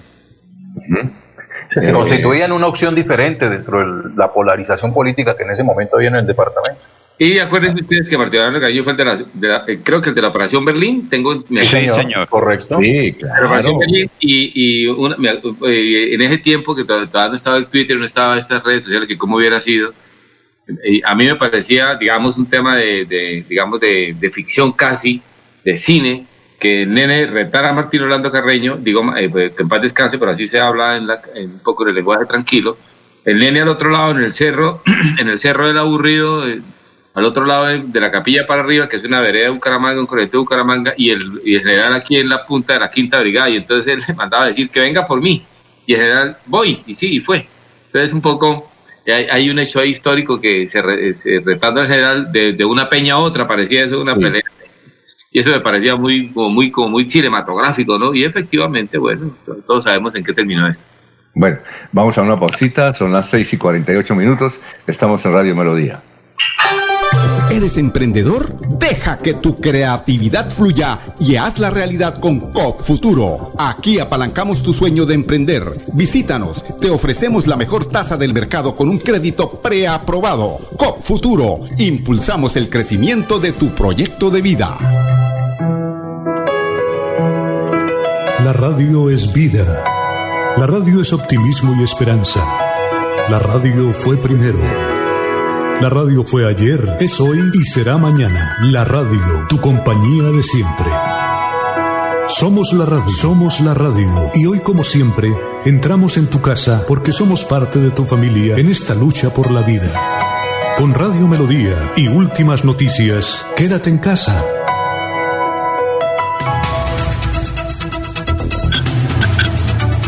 Eh, muy bien, son las 6 y 49. Laurencio, ¿qué era lo que iba a decir? Alfonso, es que hablando del general Martín Orlando Carreño Sandoval fue el que comandó la operación Berlín, pero también en una ocasión que nos invitó al sur de Bolívar, fuimos con, eh, montados en tres helicópteros. Y allá cuando pasamos, no recuerdo si era por San Pablo, uno de esos municipios del sur de Bolívar, desde tierra nos dispararon dijo, "Listo, Tony, le saco una cosita y al ratico dio orden que tocaba disparar y uno de los helicópteros eh, pues disparó. Finalmente salimos de eso y dijo, estos de Riondo nos querían tumbar, ¿qué tal que nos tumbaran aquí con periodistas? ¡Qué peligro! Finalmente aterrizamos ahí en la base militar de Aguachica y fue una experiencia también bonita por el susto que logramos obtener ese día porque dijimos, ¿será que nos van a tumbar por aquí los guerrilleros? Creo que cuando ese era el frente del ELN y parte del ENE, como lo dijo Jorge, ahí nos atacaron y el susto fue bastante complejo. ese. Ah, bueno. Eh, bueno, don Sergio, ¿y qué más? ¿Qué hay de su vida? ¿Qué, qué nos cuenta? ¿Cómo se encuentra? ¿Bien o qué? Muy bien, Alfonso. ¿Qué datos de la tecnología y qué le ha sorprendido? Eh, bueno, sorprendido estoy viendo acá una cosa que se llama Land Modo Night Vision, que es una plataforma o una especie de espejo de Lo, escucho le- lo escuchamos lejos. Lo escuchamos ¿Me lejos. escucha lejos? Sí, ahora Estoy sí. utilizando otro micrófono para probar. Ah. Eh, Alfonso, estoy viendo aquí algo que se llama el LAN eh, modo Night Vision. Es una, Sí. un aparato, una especie de retrovisor ¿Para que se qué? usa en el vehículo. Bueno, no es realmente un retrovisor, tiene el tamaño de un retrovisor, pero es una como una especie de cámara con su respectiva pantalla. Eh, Es, un- eh, es un, un espejo. No es un espejo, realmente lo que hace es permitir que eh, mejorar la visibilidad de noche. Así las condiciones del- de la luz sean mínimas, Ujú. permite visualizar lo que está sucediendo en la noche. Es considerado un aparato bien interesante, sobre todo para protección de quien va manejando o quienes manejan en las noches recorriendo las carreteras. Ah, bueno. Eh, bien, nos vamos para Estados Unidos. Allá está Florentino. Aquí ya el sol comienza a asomarse sobre Bucaramanga. Florentino en Miami. Muy buenos días. Hola, mucho gusto. Desde el Centro de Producción Internacional de UCI Noticias, esta es La Vuelta al Mundo en 120 segundos. Les saluda Florentino Mesa. La 73 Asamblea de la Organización Mundial de la Salud OMS, realizada por primera vez en forma virtual, terminó con un llamado a unir fuerzas contra la COVID-19, postura compartida por gran parte de la comunidad internacional, con excepciones como Estados Unidos.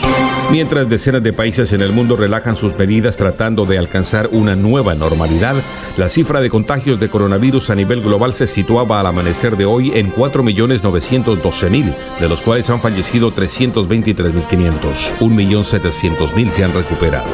El presidente de México, Andrés Manuel López Obrador, confirmó el descubrimiento de un túnel usado para transportar drogas entre ese país y Estados Unidos.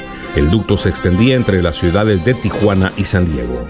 En Venezuela, la oposición parlamentaria dio un voto de confianza a su líder Juan Guaidó al tiempo que insistió en respaldar su propuesta de conformar un gobierno de emergencia como vía para superar la severa crisis que padece esa nación. El Ministerio de Defensa de Colombia aseguró que investigará si en sus Fuerzas Armadas hay vínculos con regímenes dictatoriales de la región en respuesta a la supuesta infiltración del régimen venezolano en los organismos de inteligencia del país. El superciclón Amphan, la peor tormenta en afectar la región en 20 años, golpeará este miércoles las costas del este de la India y Bangladesh, donde han sido evacuadas más de 2 millones de personas en prevención de una catástrofe. Hombres armados mataron a 11 personas en dos ataques separados en Afganistán, dijeron funcionarios. Han sido los últimos incidentes de una implacable ola de violencia que sacude una nación devastada por la guerra. La autoridad palestina dejará de comprometerse con cualquier acuerdo firmado con Israel o Estados Unidos, indicó el presidente palestino Mahmoud Abbas tras el anuncio israelí de anexionar amplios territorios de la ocupada Cisjordania. Esta fue la vuelta al mundo en 120 segundos. Oiga, Ernesto, eh, ¿no ha aparecido Salvador Molina? ¿Todavía está haciendo ejercicio? Salvador Molina. No apareció. Eh, Ah. Lamentablemente no, no ha aparecido, no, en causa. Habíamos quedado de que nos salía hoy al aula. Vamos a ver si lo contactamos durante el transcurso del día o buscamos otro de los concejales, ¿no? Eh, eh, eh, sí, pero es que es importante, eh, Salvador, porque recuerda usted que él era un abanderado de, de la campaña de el actual alcalde, ¿no? Sí, sí, por eso, por eso es interesante. Y nos, eh, nos causa eh, curiosidad el cambio de, de actitud, ¿no? Venga, Alfonso, director. Alfonso. Sí, César. No, es lo siguiente, que a propósito de, lo, de que lo más raro en el mundo son los acuerdos políticos, pero, pero esto, Salvador, Salvador Molina fue esto, digamos, cercano y simpatizante a los a Néstor Díaz y proyecto político de Néstor Díaz. Nada de raro tendría, y para que Salvador, yo conozco algo de Salvador Molina, pues no soy amigo de él, pero sí nos saludamos y lo reconozco porque es un tipo con trayectoria política en Florida Blanca. Y para que se hubiera distanciado del actual alcalde es porque la diferencia es, es compleja. Y lo segundo puede ser que se esté entendiendo con Néstor Díaz otra vez políticamente. De eso se trata esto también. Eso en Florida Blanca unos se alejan, otros se acercan. Ah, sí. No, pero, pero no crea, eso Florida no Blanca, es solamente... playa, Florida Blanca es como el mar, como el mar en la playa, entra y sale. Ernesto, Eso, pero no crea, eso no solamente Florida Blanca, eso es en todas las regiones del país. Ah, que en Bucara- en Florida Blanca se hace más bulla, eh, que se hace eh, más alaraca el tema, es otra cosa. Pero miren los demás sectores del país y verá que todo es igual, cada quien se va a acomodar. Pero Florida Blanca es muy particular, este, Ernesto. Eh, No, sí, no, aquí lo que pasa es que aquí todo, aquí se, no de acuerdo. Pero en Florida Blanca ya lo hemos dicho, Florida Blanca eligen el alcalde. A las 5 de la tarde ya sabe quién es el alcalde y los concejales. Y a las 5 y 5 arrancan el picoteo, en la conspiración, para anotar al alcalde que ganó. Eso ya es una cosa brava. ¿Y usted cree que Piedecuesta no es igual? Pues, digamos, ¿Y, ¿Y usted piensa que en Girón no es igual? pero eh, digamos que es que en Lo, Florida Blanca lo que pasa es que le hacemos más bulla, eh, estamos más atentos a las actuaciones de Florida Blanca. Eh, lo de Girón, lo de Piedecuesta, lo de Lebrija, lo de Río Negro, no lo miramos tanto. Eh, y Bucaramanga, pues últimamente, pues tampoco se mira, pero eso es exactamente igual. Pero Florida Blanca sí hay- vea Bucaramanga que no le quieren aprobar el plan de desarrollo tampoco al alcalde. Es que Florida Blanca tiene una particularidad, tiene 300 mil habitantes y tiene todavía, digamos, eh, un poblado, un casco urbano antiguo, usted sabe que así se dice en Florida, el casco antiguo Florida Blanca antiguo es muy influyente, en cambio en Girón no es tanto y en Piedecuesta menos. Entonces, pues, para mí, esto es para mí, por supuesto, el debate es bonito, Ernesto y su contradicción está bien, para mí, Pero es esto, es que en Florida Blanca hay coletazo, hay un coletazo vivo de bipartidismo como ningún otro eh, municipio de la área metropolitana. Hay un coletazo vivo de bipartidismo, seguro. No, vaya aparece en el parque de Piedecuesta y póngase usted a hablar de política para que vea todo lo que encuentra. Dese una pasadita por el eh, parque de Girón para ver que ahí en la esquina, en el- la lonchería, qué se dice y qué no se dice. Pero ahí hay una- hacemos- Ahí hay unas hegemonías distintas, es que nos referimos a las hegemonías, que Florida Blanca tiene 300 mil habitantes, es un distinto, ¿no? Y se portan algunas cosas como pueblo, debiera ser un poco más citadino, pero bueno, hay en el tránsito hacia, hacia ser una ciudad pujante, tienen 15 nuevos edificios, hay otros 5 o 6 proyectados, ahí va entrando el urbanismo y va cambiando la mentalidad. Alfonso. Sí. Es que yo creo más bien que son celos políticos, porque como ahí ingresó al escenario dos personas importantes, Claudia Ramírez y Jair Hernández, ellos de pronto ahorita están teniendo de pronto algo más acercamiento hacia el alcalde eh, Miguel Ángel. Y esto molestó a los concejales que de pronto no los han tenido en cuenta para entregar lo que ya siempre se ha dicho, unos que otro mercadito, porque la gente le llega al concejal, sea el de Florida, sea el de Piedecuesta. Eh, concejal, ¿qué me va a ayudar? Mire que no tengo, deme para, para pagar la luz porque me van a cortar, deme para pagar el gas, deme para pagar el teléfono, el internet para poder recibir clases de mis hijos. Entonces el concejal es la persona que está más cerca al ciudadano del común, mientras que la diputada pues está en Bucaramanga, Oscar pues está también un poquito lejos. Yo creo que más bien va a ser celos políticos porque los señores concejales de Florida Blanca y de todos los municipios en este momento no han podido ir a acompañar a los alcaldes en la entrega de mercados. Eso se ve en todos los 87 municipios de Santander, Alfonso. Laurencio, ¿usted Alfonso. considera entonces Sí, que en Florida ah. Blanca, eh, Laurencio, considera que en Florida Blanca ha habido algunas preferencias y son muy marcadas? No, no, no, no. Lo que ocurre es que los concejales es a la persona que le llega a todo el ciudadano por el que votó principalmente a No, pedirle. usted, me, usted me hablaba, usted me hablaba de Claudia y Oscar Yair, que quizás han tenido mayor preferencia. No, no, recuerde que él dijo, estuve entregando por algunas ayuditas y encontré a la diputada allá con la comunidad, conociendo la comunidad. De pronto los señores concejales, como en este momento no tienen mayor cosa, digamos, disponibilidad, ¿sí? Eh, no han trabajado en los consejos presencialmente, no han podido escuchar a la comunidad. Entonces la gente los está llamando, señor concejal, como cuando votamos sí nos atendía, ahora usted no nos atiende, ¿cuándo nos trae el mercado? ¿Cuándo tal cosa? Porque esa es la situación que se está viviendo en los 87 municipios. El elector primario, el ciudadano del común y corriente, le está reclamando a su concejal y luego al alcalde. Es que el alcalde nos está traicionando. Eh, fulano de tal, mire qué ha ocurrido aquí en unos sectores de Bucaramanga. Los ediles dicen es que el alcalde no nos quiere reconocer, no nos invita a sus actividades, pero la orden nacional es solo el alcalde es el que puede entregar eso o equipo de trabajo de la alcaldía o del departamento. Usted me entiende que hay muchas preferencias en Florida Blanca. Muchachos, que tengan feliz día. Me despido diciéndoles que Zoom hoy tiene más plata que siete aerolíneas en todo el mundo. Que tengan un maravilloso día. Éxitos. Oiga, Sergio, ¿qué? Es que quiero dar una opinión frente al particular. Lo que dice Laurencio es muy válido. Yo creería más que... Más- la más durito. Yo creería más que frente al tema de lo que señalan de, una, de un pacto de Néstor Díaz para hacer daño, yo creería más que es como e- eso que acaba de señalar Laurencio. Eh, hay alguna alguna delicadeza por parte de los concejales porque no han sido de pronto tratados como ellos consideran que deben ser tratados. Ahora, el hecho de que los concejales no pueden estar repartiendo ni el mercado ni nada del Estado, eso, está- eso es, es, es- es un delito. Y adicionalmente a eso, eh, el- las personas, el común de la gente que le está exigiendo al que le pague, que le pague la luz, que le pague, eso también es un delito. O sea, Pilas, podemos estar tocando las barreras de lo, de lo penal frente al tema político. Eh, Eso es algo que no se debe hacer. Eso se llama compra de votos. Entonces, la comunidad exige y habla de corrupción política, pero mire que también ellos están cometiendo corrupción política. Ah, muy bien. Bueno, son las 7 de la mañana, un minuto. Vamos a unos mensajes, a la información internacional y nacional y desde luego a Oiga Vecino. Aquí Bucaramanga, la bella capital de Santander. Transmite Radio Melodía, Estación Colombiana, HJMH, 1080 kilociclos, 10.000 vatios de potencia en antena, para todo el oriente colombiano.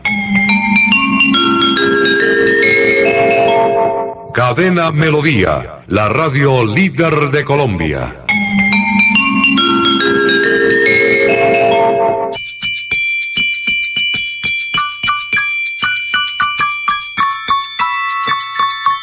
Oye, ¿sabes qué puedes hacer los martes y los jueves?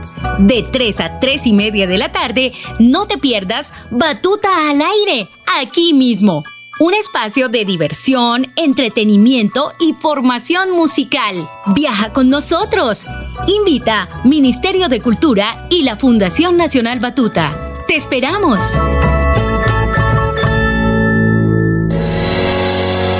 Los problemas del colon inflamado son bastante comunes en los colombianos, hombres y mujeres, siendo una dolencia de difícil tratamiento. La terapéutica natural Araltela ha encontrado a través de los años de investigación un producto que ha demostrado ser útil en el tratamiento del colon. Tome el Araltela Mevis por cuatro meses de manera constante y note usted mismo los resultados. Si ya estás en casa cuidando tu salud y la de los tuyos, no olvides que puedes tener los productos naturales Araltel a través del servicio a domicilio en tu ciudad. Comunícate en Bucaramanga al celular 315-447-1995. Recuerda, 315-447-1995. 1995. Tienda Naturista, tu vida y naturaleza en Bucaramanga. En Financiera como Ultrasan nos preocupamos por ti.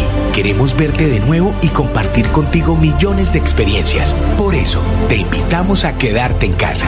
Nosotros ponemos a tu disposición la agencia virtual y la app Financiera como Ultrasan para que realices consultas y transferencias desde tu hogar. Mira la responsabilidad inscrita a. Estas son últimas noticias, las noticias de la hora. Hola, ¿qué tal? Buenos días, soy Florentino Mesa y estas son UCI Noticias Cipas de la hora. El gobierno prolonga una semana más la cuarentena hasta el 31 de mayo, mientras que la emergencia sanitaria fue alargada hasta el 31 de agosto. Colombia investigará si en las Fuerzas Armadas hay vínculos con el régimen de Venezuela tras hablarse de una supuesta infiltración. Concluye Asamblea de la OMS con un llamado a unir fuerzas contra la COVID-19 que ya deja casi 5 millones de contagios y 323 mil muertos. Y ahora los detalles. El presidente Iván Duque anunció que la cuarentena para combatir el coronavirus, que comenzó el 25 de marzo, se prolongará una semana más hasta el 31 de mayo, mientras que la emergencia sanitaria fue alargada hasta el 31 de agosto. Entre el primero y el 30 de junio habrá una nueva etapa que requiere más inteligencia colectiva, dijo. La decisión de prolongar una semana la cuarentena es, según Duque, muy importante porque le permitirá al gobierno tomar medidas fundamentales desde el punto de vista de lo que será la adaptación a nuevos ciclos. El ministro de Defensa, Carlos Holmes Trujillo, anunció que se investigará si en las Fuerzas Armadas hay vínculos con regímenes dictatoriales de la región, en respuesta a la supuesta infiltración del régimen venezolano en los organismos de inteligencia del país. La filtración de información por parte de cualquier servidor público o uniformado de la fuerza pública que infrinja la reserva o no cumpla con la custodia de la información es un delito y por lo tanto debe ser investigado y sancionado, aseguró el ministro en una declaración.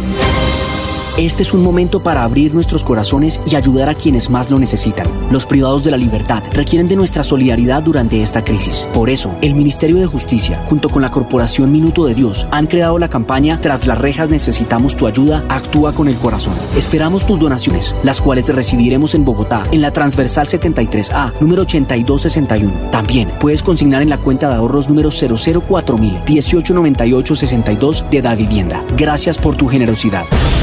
La 73 Asamblea de la Organización Mundial de la Salud OMS, realizada por primera vez en forma virtual, terminó con un llamado a unir fuerzas contra la COVID-19, postura compartida por gran parte de la comunidad internacional, con excepciones como Estados Unidos.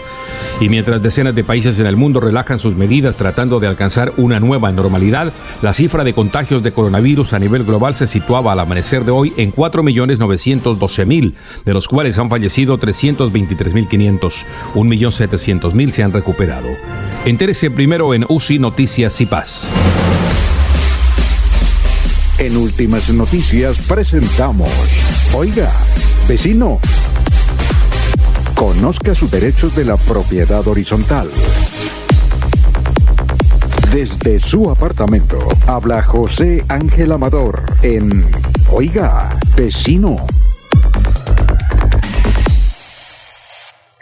Son las 7 de la mañana, 6 minutos. Oiga, vecino, ¿cómo se encuentra? O...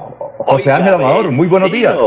Muy buenos días, vecino Alfonso y todos los demás amigos que escuchan la Radio Melodía. Alfonso, lo estoy oyendo hace unos minutos y especialmente recordarles que hace Jorge Caicedo sobre el fallecimiento del general Carreño Sandoval. Este departamento sería totalmente diferente si él hubiera sido el gobernador de Santander. No le quede duda a nadie de los que lo conocimos. Y recuerden muy bien que yo soy de izquierda.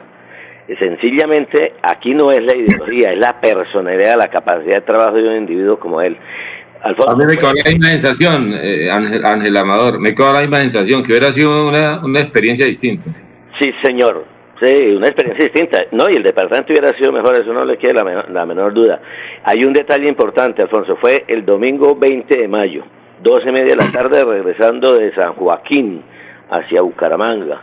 Lástima, vino el señor Serpa y mire lo que pasó. Comencemos por entender de que la electrificadora dejó de ser de los santandereanos y, y- y del Estado y pasó a ser de los antioqueños, y es una reclamación que hoy todo mundo hace. En fin, miles de problemas después de esa etapa. Hubiéramos haber corregido mucho lo que pasó.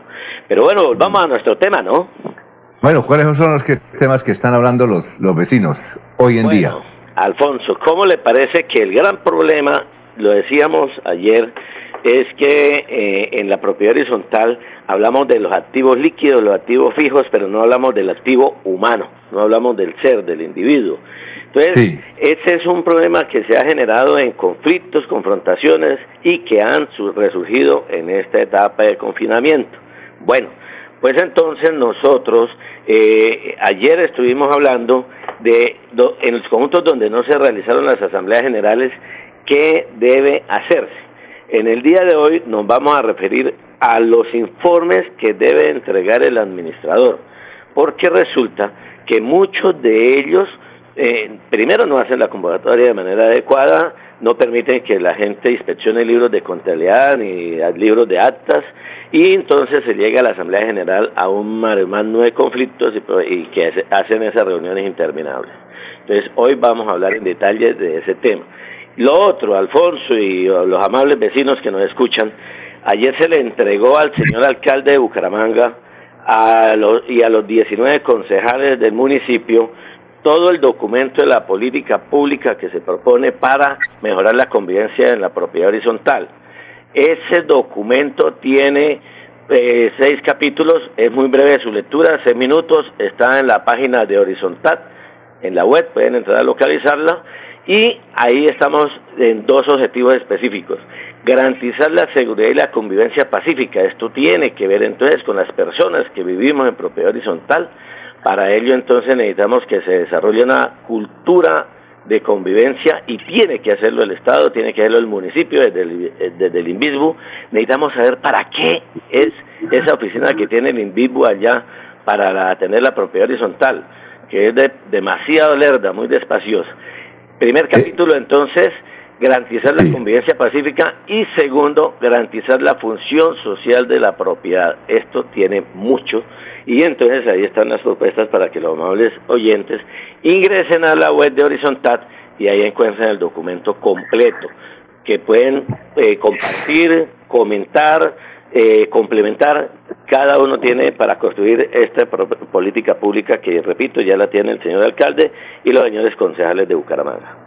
Oiga, José Ángel, ¿y qué características, qué forma de, de actuar tiene esa propuesta mm, para los vecinos y para los administradores, esa propuesta que le han hecho ustedes al alcalde de Bucaramanga? Bueno, eh, entonces decíamos que en primer lugar eh, hacemos una caracterización de los diferentes problemas, dificultades que se presentan, conflictos y de relaciones. Ahí hemos organizado tres grupos. La pésima convivencia. Entonces en eso encontramos una docena de situaciones supremamente incómodas que las hemos recogido durante el tiempo que llevamos haciendo este programa Oiga Vecino. Es que las numerosas llamadas que, nos, que recibimos nos enseñaron una cantidad de dificultades que realmente le presta uno poca atención. Por ejemplo, eh, ¿qué hacer con, con la falta de responsabilidad en el daño, en un hurto o en un daño en la propiedad o en los vehículos que se presentan en la propiedad horizontal? Que bueno, que cada quien tenga una póliza de seguro, que la empresa de vigilancia tenga una póliza de seguro. Cuando vamos a las compañías de seguro, esas reclamaciones son nulas. no pagan los siniestros. Engaña con el cuento de que les vamos a dar entonces la reparación de los vidrios de la ventana cuando se rompan y cuando usted va a la vidrería le sale más barato que pagar el complemento con la empresa de seguros. Eso es tremendo. Bueno, eso por decir un solo tema. Pero como les decía, hay 12 situaciones en la convivencia. Igualmente hay otra media docena de malas prácticas administrativas y del gobierno de las copropiedades, de los cuales, pues, en primer lugar, la falta de información idónea, la falta, la falta de una administración eficiente con la capacidad de resultados inmediatos, porque la gente quiere soluciones ya, no quiere que le aplacen. el tema de la eh, entrega de las eh, zonas comunes, que es otro tema que es muy delicado. Sí. Eh, eh, José Ángel, ¿algo especial para el programa de hoy de 11 a 11 y media? Sí, señor. Sí, señor. Eh, en ¿Qué el día tienen? de hoy, entonces, ¿qué pueden hacer los administradores y qué no pueden hacer en donde no han realizado su asamblea general? Porque, repetimos, muchos conjuntos no la han realizado y entonces los administradores y consejos de administración están interinos. Ellos no tienen una absoluta autonomía porque como no hicieron asamblea, los copropietarios no les han dado autonomía para ejercer. Pero ahora viene entonces eh, el presupuesto no hay presupuesto aprobado, no pueden incrementar las cuotas, ya lo dijimos en anteriores programas, y deben ejecutar lo que venía en el pasado. No pueden renovar contratos arbitrariamente, no los pueden cambiar tampoco, tienen que seguir con lo que venían mediante la figura de un otro sí. Estos detalles los vamos a desarrollar en la mañana de hoy a partir de las 11 de la mañana por Radio Melodía, Alfonso. Bueno, muchas gracias, José Ángel. Nos vemos mañana, ¿no? Con mucho gusto, estamos ahí vecinos, pendientes de todos. Muy bien, son las 7 de la mañana, 13 minutos, 7, 13 minutos, en Radio Melodía. Bueno, eh, ¿usted cree, César, que al general Carreño lo mataron? Pues, di- uno, pues yo, eh, no fue, digamos, y fue una investigación que no avanzó, no sabemos nada, nunca supimos nada, pero sí quedó mucho ruido en el ambiente. A uno le queda la sensación de que, la percepción, la sensación de que algo, algo gris y oscuro pasó ahí. No, no, digamos, afirmación de decir sí, yo creo, hay que demostrarla, pero, pero no, no es, no fue, ¿cómo se dice? No, no quedó en el ambiente eh, digamos, y, y era una figura de la política en Santander y, y casi que del país, entonces eh, Sí. ameritaba, para mí, para mí fue un magnicidio, para mí, si acaso lo mataron fue un magnicidio, claro. Hay hechos supremamente curiosos. Aquí relatábamos que la semana pasada un dirigente minero de Soto Norte, muy activo, que había creado una asociación que se llama Cali Minero, por lo de California, Santander Cali Minero, que era un visionario que andaba siempre eh, proponiendo algo, haya aparecido muerto. Y, dicen que se suicidó. Eh, sería muy bueno que las autoridades investigaran realmente la causa de muerte de este joven eh, muy activo en Sotonorte que se llamaba Mauricio Maldonado Tolosa. Bien, eh, eh, horas antes o días antes, escasos días antes de, de morir, había concedido una entrevista, la última, y se la concedió a un hombre que ha hecho trabajo eh, minero de coordinación, que es Edgar Murcia, hace 10 años.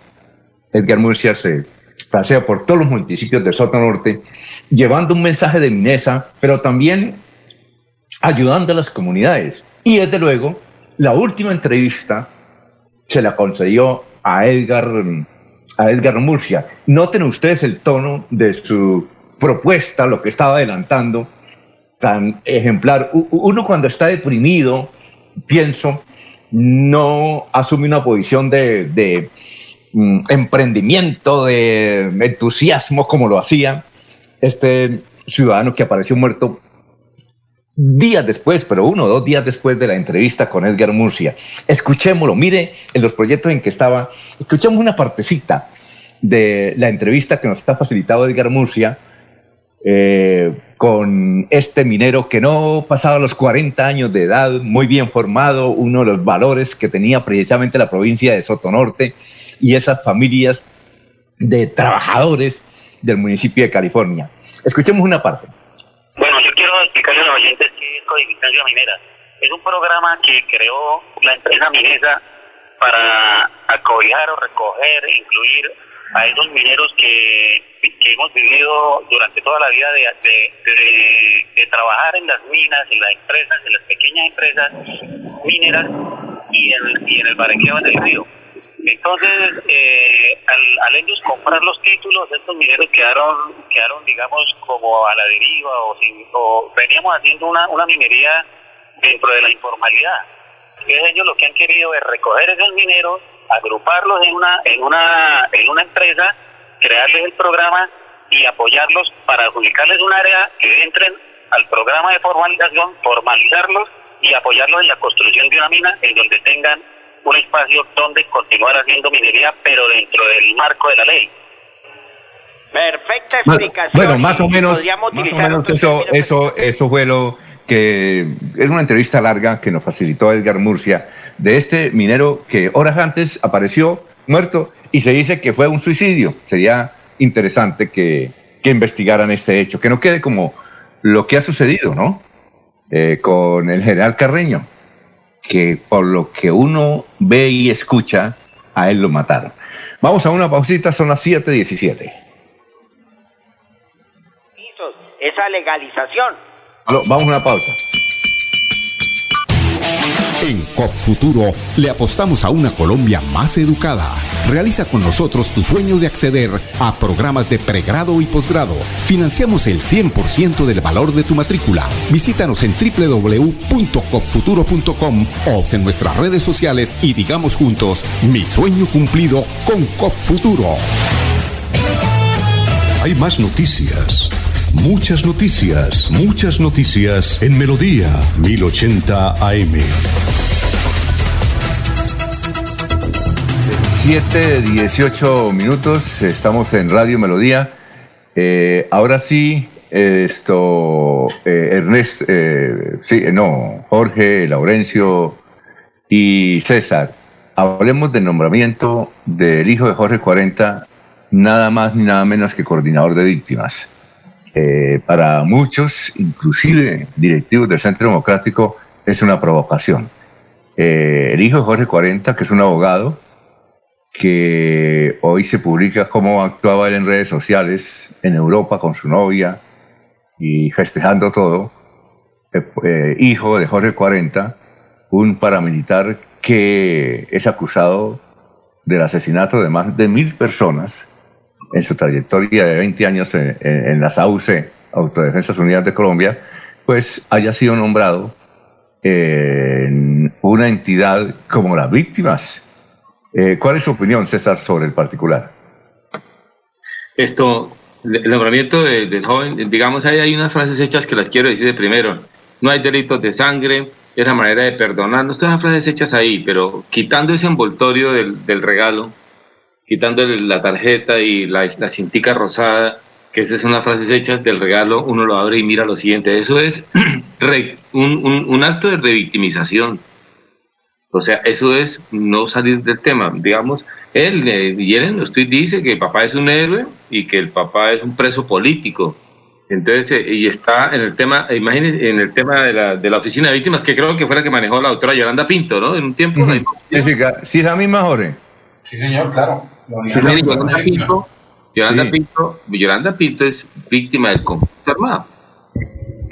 Mira la diferencia entre el nombre de Yolanda Pinto, si yo no sé si lo hizo bien o mal, no, no la conozco Yolanda Pinto, y todo el mundo sabe que la hermana José Luis Pinto, etcétera, pero fue la esposa, eh, es la viuda del señor que, que del, político paisa que murió en la, digamos, en esa, en el intento de, de liberar a los, a los, a los secuestrados por la FARC, un acto de de guerra de la y un acto recuperación absurda, que bueno, ya sabemos lo que pasó ahí.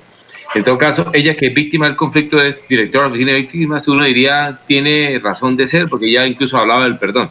Y pasar de ella a un muchacho de 30 años, que yo estoy de acuerdo que no hay delitos de sangre, todo eso que se dice ahí, pero es una revictimización. Él reconoce que el papá para él es un héroe y es un preso político. Y Jorge Tobar, eh, eh, eh Alex Rodrigo 40, no reconoce los crímenes que hay. Los crímenes de él pasan, pues eso lo encuentra uno en en, cualquier consulta que uno hace por Google, 333 masacres entre 1996 y 2005, 1.573 víctimas, 770 desaparecidos. Y entonces, eh, seguramente el muchacho tiene mérito porque estudió, seguramente es inteligente, pero él es una persona que también de alguna manera para mí también de alguna manera es víctima del conflicto en el que se metió su papá, en la guerra que se metió. Digo víctima en el sentido que también se enteró de cosas y está enterado, está dateado de cosas que son impublicables seguramente. Eh, eh, y, uno se pone en el, en, el pellejo víctimas de los indios cancuamos, que fueron los que más pusieron sangre ahí, en el, en el norte de Colombia, en el Caribe. Entonces, es un acto provocador y un acto irresponsable y un acto de revictimización. Yo pienso que ese nombramiento de ese muchacho no dura mucho tiempo, es insostenible, es inmoralmente insostenible para mí ese nombramiento, ¿no? Además, él en el 2017, él sí va y pide perdón al nombre de su padre y tal, pero es un tema, es, es, abrir una herida más de lo que más de lo que está sangrando. Es muy irresponsable el gobierno nacional nombrar al hijo de, de, de alias Jorge 40 como jefe de la oficina de víctimas. Es una ofensa, es una burla al conflicto armado. O sea, es una burla a que este país de verdaderamente estuvo una noche oscura de crueldad y violencia. Mire, Rafael Nieto Loaiza, que iba de candidato a la presidencia de la República por el Centro Democrático, muy uribista, muy uribista, dicen que pero mucho. pero mucho. Mire lo que escribe sobre este nombramiento, dice, no hay delitos de sangre y nadie tiene la culpa de los delitos cometidos por sus familiares, pero no es coherente, no es presentable y es provocador nombrar a hijo de Jorge 40 como cabeza de la unidad de víctimas. ¿Qué tal? ¿Mm? imagínese esto, director, para terminar la idea y me, hago un ladito para los demás compañeros. Imagínese esto.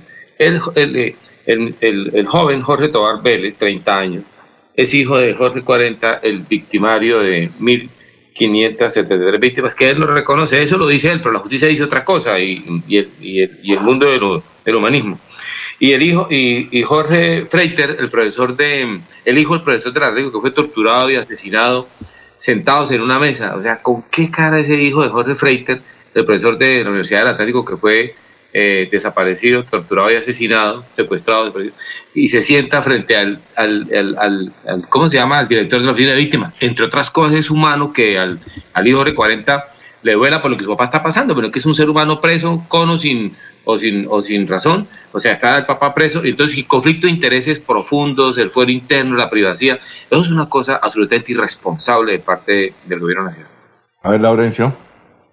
Pero Alfonso, ¿o es que acaso él tiene algún impedimento para ser nombrado? Sí, porque él lo puede nombrar, tiene todo el derecho a ser nombrado. Lo que ocurre es que él de alguna manera pues eh, podría representar eh, una parte de la derecha en Colombia por lo de tu padre, pero el padre está cumpliendo las condenas, ellos eh, se han sometido al Estado colombiano, porque es que antes estaban fuera del Estado, ellos hacían lo que querían, como los guerrilleros también hacen lo que quieren, por eso están fuera del Estado cuando se comprometen a cumplir las normas, yo creo que al fin y al cabo el presidente tiene en su fuero institucional nombrar. Ahora, yo creo que no tiene el señor ah, de los 30 años, no tiene nada en la Procuraduría, en la Fiscalía o en la Contraloría que lo inhabilite para poder lograr un cargo en el gobierno nacional. Si fuera la izquierda, entonces estaríamos igual que como un guerrillero estaría llegando allá. Y ahora, porque de alguna manera este de la derecha, extrema derecha que obviamente fue enfrentado a la izquierda en ese conflicto interno que vivió Colombia en el pasado, que afortunadamente lo estamos pasando, es necesario y es conveniente que los sectores se sienten a la mesa. Mire, si en ese conflicto del COVID mundial se han sentado todos los que antes peleaban, los economistas, los investigadores, ¿por qué no ahora que fueron factores del conflicto interno en Colombia para lograr ese acercamiento y esa paz que todos queremos, Alfonso? Pero Jorge, ¿tiene algún comentario o no? No, no, Alfonso, eh, sumando lo, lo, lo, que ha dicho César y, y Laurencio, uno, no, podemos ubicar al, al señor Jorge Tobar, el nuevo, al joven Jorge Tobar, como, como, como miembro de, o parte de la izquierda o de la derecha del país, no, es una persona que se ha formado y ha ido escalando en su vida para, para ocupar cierto cargo. Además, de Jorge Tobar es especialista en, en, derechos humanos, ¿sí? y, reúne los pergaminos para estar eh, allí en, en, cargos similares al para el cual fue designado como director de la Unidad Nacional de Víctimas. Eh, como dice César, podría ser considerado también una víctima dentro del conflicto por las decisiones y hechos por los cuales su padre se encuentra en este momento purgando pena en una cárcel en el extranjero. ¿sí? Está eh, Jorge 40, se encuentra retenido en una cárcel de los Estados Unidos y allí está pagando por sus delitos cuando ejercía como jefe paramilitar.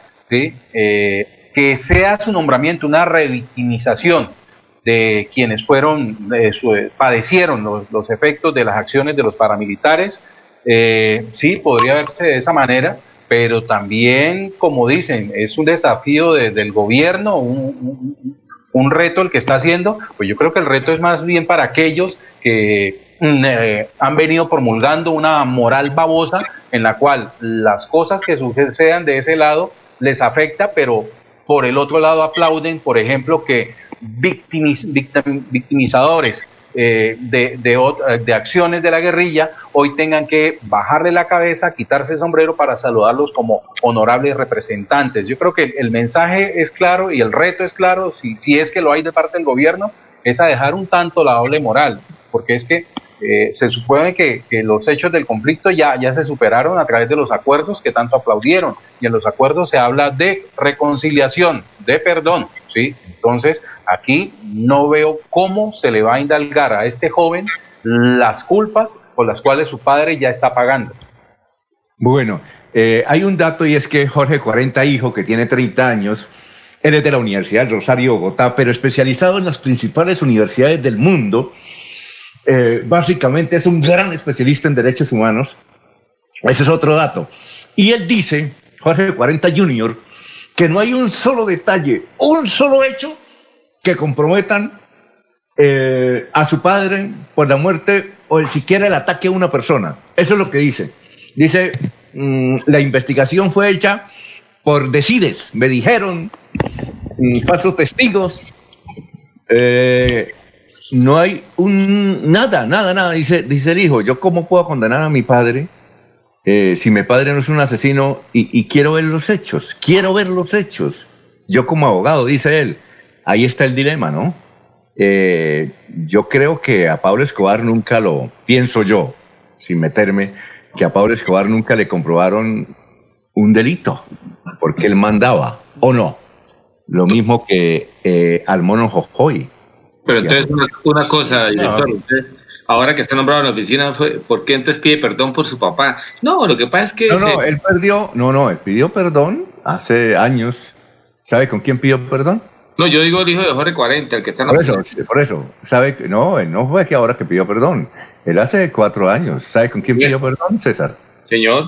Eh, con un hermano de, Samón, de Simón Trinidad, del César. Sí, sí. Pidió sí. perdón hace cuatro años en un evento que Pero organizó. por eso, pero, pero entonces eso, director, es lo siguiente, por eso, si dice que el papá ningún hecho lo condena, entonces ¿para qué pide perdón? No, lo que pasa es que están pillados, o sea, mire, eso es el rey desnudo, entre más se tapen, más se ve. Seguro, mire, el de- incluso el debate, uno... Eh, pe- Ese uno- mensaje, ese mensaje es válido para los que están criticando el nombramiento de, de, de- de- del de- de- de Jorge, de Jorge Tobar. No, no, pero También. es que, incluso- venga, Jorge Caicedo... Es que- es que el, el rey desnudo viene de todos lados, hay reyes desnudos yo- todas las orillas, y esos no, reyes desnudos son los que están haciendo señalamientos Pero, Jorge, no, y dándole pero- golpes de pecho.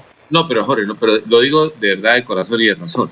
Pero no comparemos, mire, es absolutamente, de verdad, es que insulta la inteligencia y insulta las, las buenas intenciones, insulta todo, ¿verdad? Es insultante. Sí, el muchacho a lo mejor es inteligente, de verdad seguramente tiene muchas condiciones y etcétera, porque es que hay otra cosa. La pregunta sería, ¿y con qué? Es que la mínima pregunta que uno se hace así simple, estuvo en las mejores universidades del mundo y estudió Derechos Humanos, ¿y con qué plata estudiaría?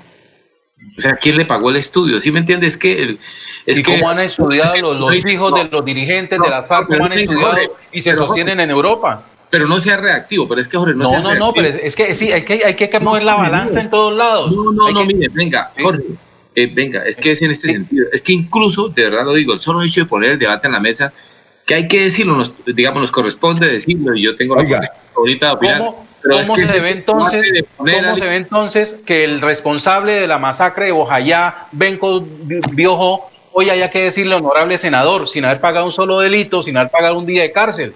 Y tiene la misma honorabilidad de cualquier otro senador del país. Yo, pensaría que, pero Jorge, ese no es el debate, en serio. Y ese es un debate, digamos, de, de otro tenor y estoy de acuerdo también con el debate, estoy de acuerdo con el debate, pero es que en este caso es lo siguiente, de verdad. Bueno, la pregunta es la siguiente, así sencillo, ¿no hay en Colombia una mujer o un joven egresado de Universidad en Derechos Humanos que no tenga nada que ver con el, narco, con el narcoparamilitarismo? La pregunta es la siguiente, si no fuera hijo de Jorge 40 lo nombraban, esa es una pregunta que uno se hace de sentido común. Si fuera, no fuera hijo de Jorge 40, ¿estaría ahí? Digo yo. Pero le voy a dar este detalle, le voy a dar este detalle, le voy a dar este detalle. César, César, no. Lo que se está diciendo que, que entonces es cuota política de Jorge 40 dentro del gobierno. No, tú lo estás diciendo, yo no lo estoy diciendo. Si no fuera de Jorge No, 40, es lo que usted quiere ver. No, no, yo no estoy Ahí hay un joven con Oiga. una hoja de vida que No, reúne no. unas calidades para ocupar un cargo. No, no, no. Yo Que, ahora quieran indalgarle las culpas No, de las que está pagando su padre es otro cuento aparte. No, sí, esto- tiene el mala presentación. Eso, eso es como el, el aceite de hígado de bacalao, el- la, la emulsión de Scott. Nueva etiqueta, nuevo empaque, pero el mismo sabor aceite de hígado. No, Oiga, eh, Jorge y César, eh, hay, hay un dato, hay un, hay un dato que si es eso sería histórico. Dicen que el hijo de Jorge 40 es muy amigo de un hijo del mono Jojoy que estudió en la Sorbona de París. Imagínese eso. Los dos juntos, ¿ustedes qué pensarían? ¿Ah? No, y no, ¿qué tal que nombre al hijo de, que nombre al hijo de, de- al hijo de Jojoy eh, en la oficina de víctimas? No, eso no tiene presentación, seguro que no tiene presentación. Hay otra gente que tiene otros méritos, que nunca estuvo en el conflicto armado y, y debería estar ahí más neutral. Es que vámonos por el lado de, de la, de la balanza, de la reina. Y verdaderas víctimas del conflicto. Pero Alfonso, ahí lo que el gobierno nacional quiere mandar es otro mensaje. Mire, lo que acaban de hablar, ¿qué tal en los próximos días? El señor Tobar llame al de, de la otra extrema y se unan a trabajar por el bien de Colombia, Alfonso. ¿Eso es posible? ¿O es que el caso no se ha visto?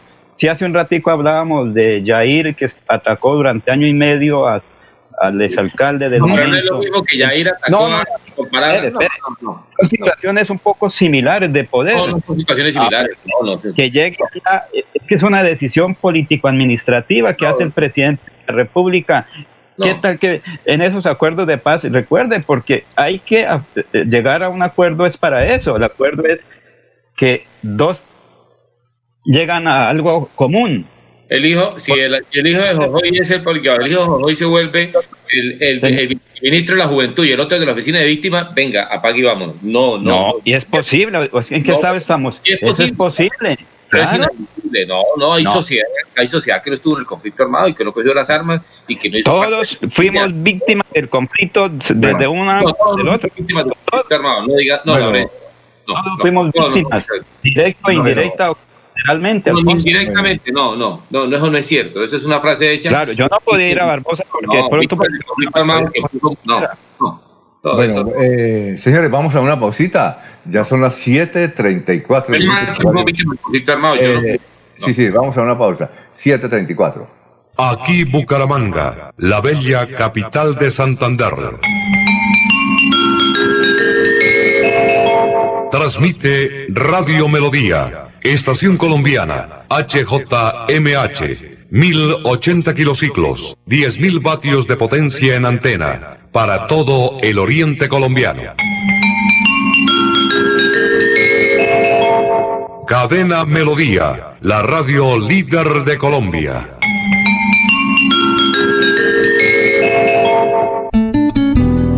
Como estás en casa y tienes tiempo para consentir a tu pareja, pide ahora mismo tu tableta de Damiana para que disfrutes al máximo de una relación sexual con toda la energía, vitalidad y que te permita durar el tiempo que tú quieras. Damiana, la maravillosa tableta que te hará quedar bien en la intimidad. Pídela a domicilio en Bioalterna 643-6636, 643-6636 o al celular 321-441-6668, 321-441-6668. Bioalterna, calle 55 3117, Barrio Antiguo Campestre, Bucaramanga.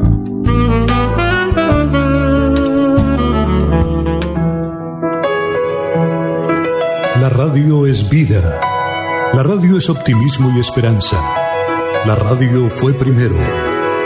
La radio fue ayer, es hoy y será mañana. La radio, tu compañía de siempre. Somos la radio, somos la radio. Y hoy como siempre, entramos en tu casa porque somos parte de tu familia en esta lucha por la vida. Con Radio Melodía y últimas noticias, quédate en casa.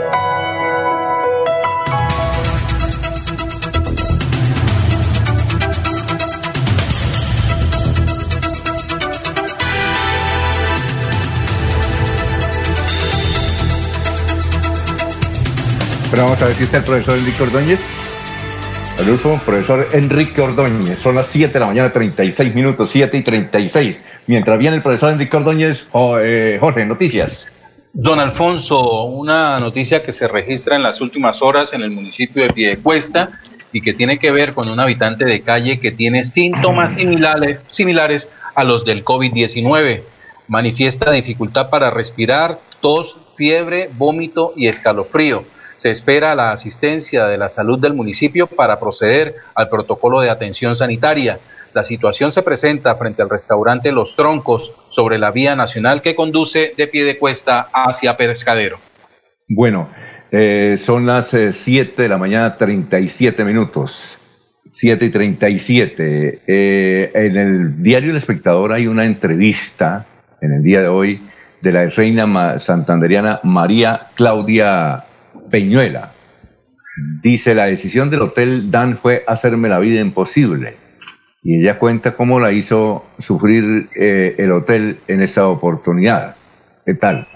Eh, los oyentes nos escriben. Eh, Luis Martínez dice, no han hablado de el gas natural, de las facturas. Oiga, Laurencio, ¿hizo la vuelta para tener a la gerente, la doctora Nayibe Carrillo?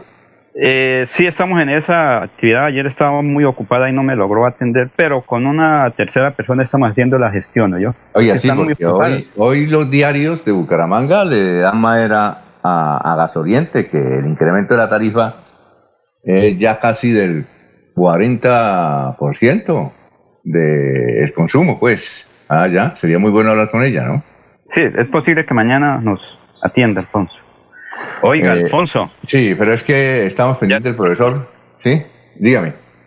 Es que tengo en comunicación a una colombiana en Houston, Texas, Estados Unidos. Sí, pero vamos a ver si Nulfo nos tiene primero el profesor, ¿sí? Enrique Ordóñez Montañés está en Últimas Noticias de Radio Melodía, 1080 AM. Bueno, profesor, muy buenos días. Son las 7:38. ¿Cómo se encuentra? Eh, muy buenos días, Alfonso y oyentes de Últimas Noticias. Mm, Jesús Rivero dice que la muerte de Carlos Donoso, ese gran ventríloco venezolano, le recuerda a uno de sus muñequitos que repetía la expresión me saca la piedra, tan frecuente entre colombianos y más santanderianos, y desea saber si es vulgar decir me saca la piedra, profesor. Señor Rivero, Claro que recordamos a Carlos Donoso y a sus dos muñequitos, creo que eran Lalo y Kini, y su expresión me saca la piedra.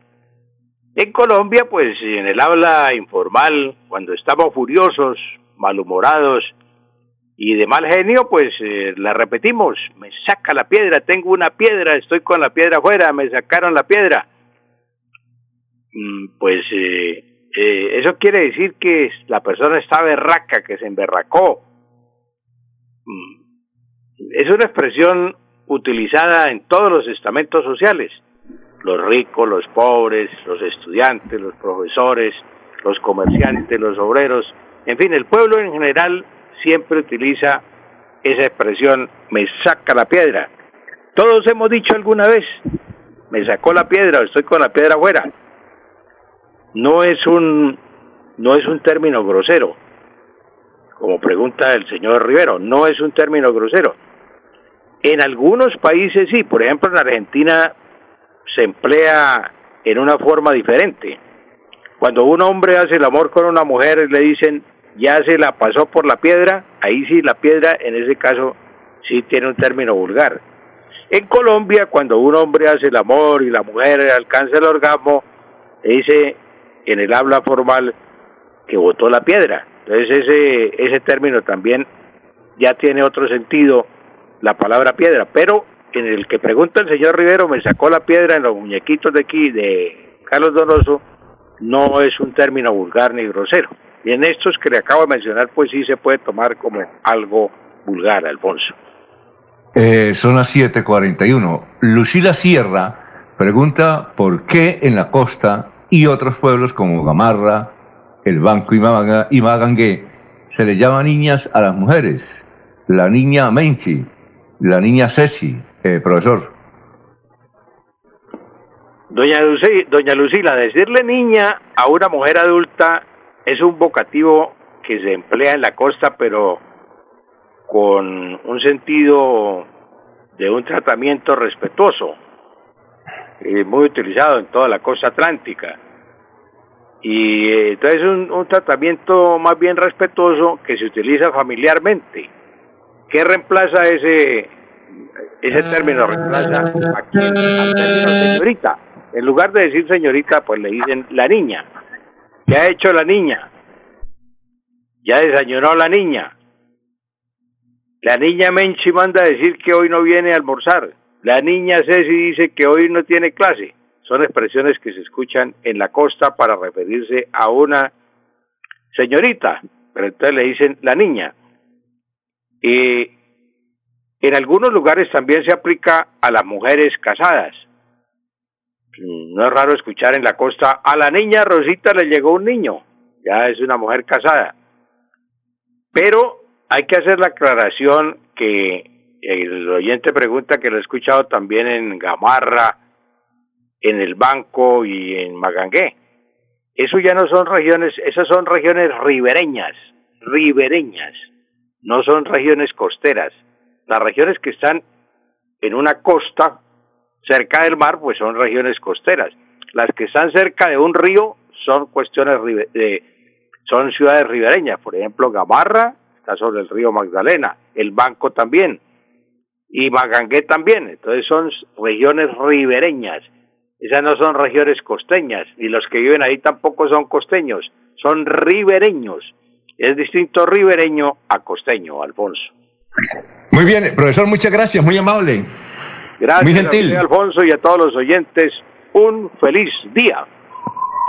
7.43 minutos, ahora sí su invitada, don eh, Laurencio.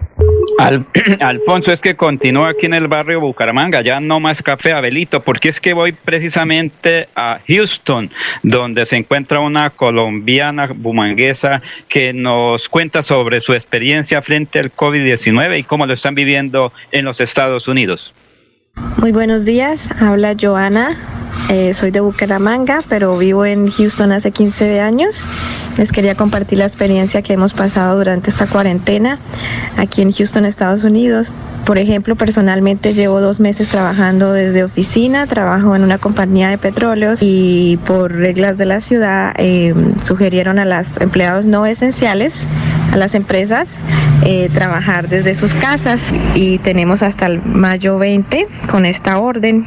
Aquí la gente realmente, vemos que el 80% de la gente usa su tapabocas cuando sale a las calles, el 20 no, pero hay que considerar que la cultura acá, especialmente en esta ciudad en Texas, en Houston, que es una ciudad muy grande y esparcida, las distancias siempre han sido muy, muy grandes. Aquí la gente respeta el espacio personal y ha sido desde antes de la pandemia.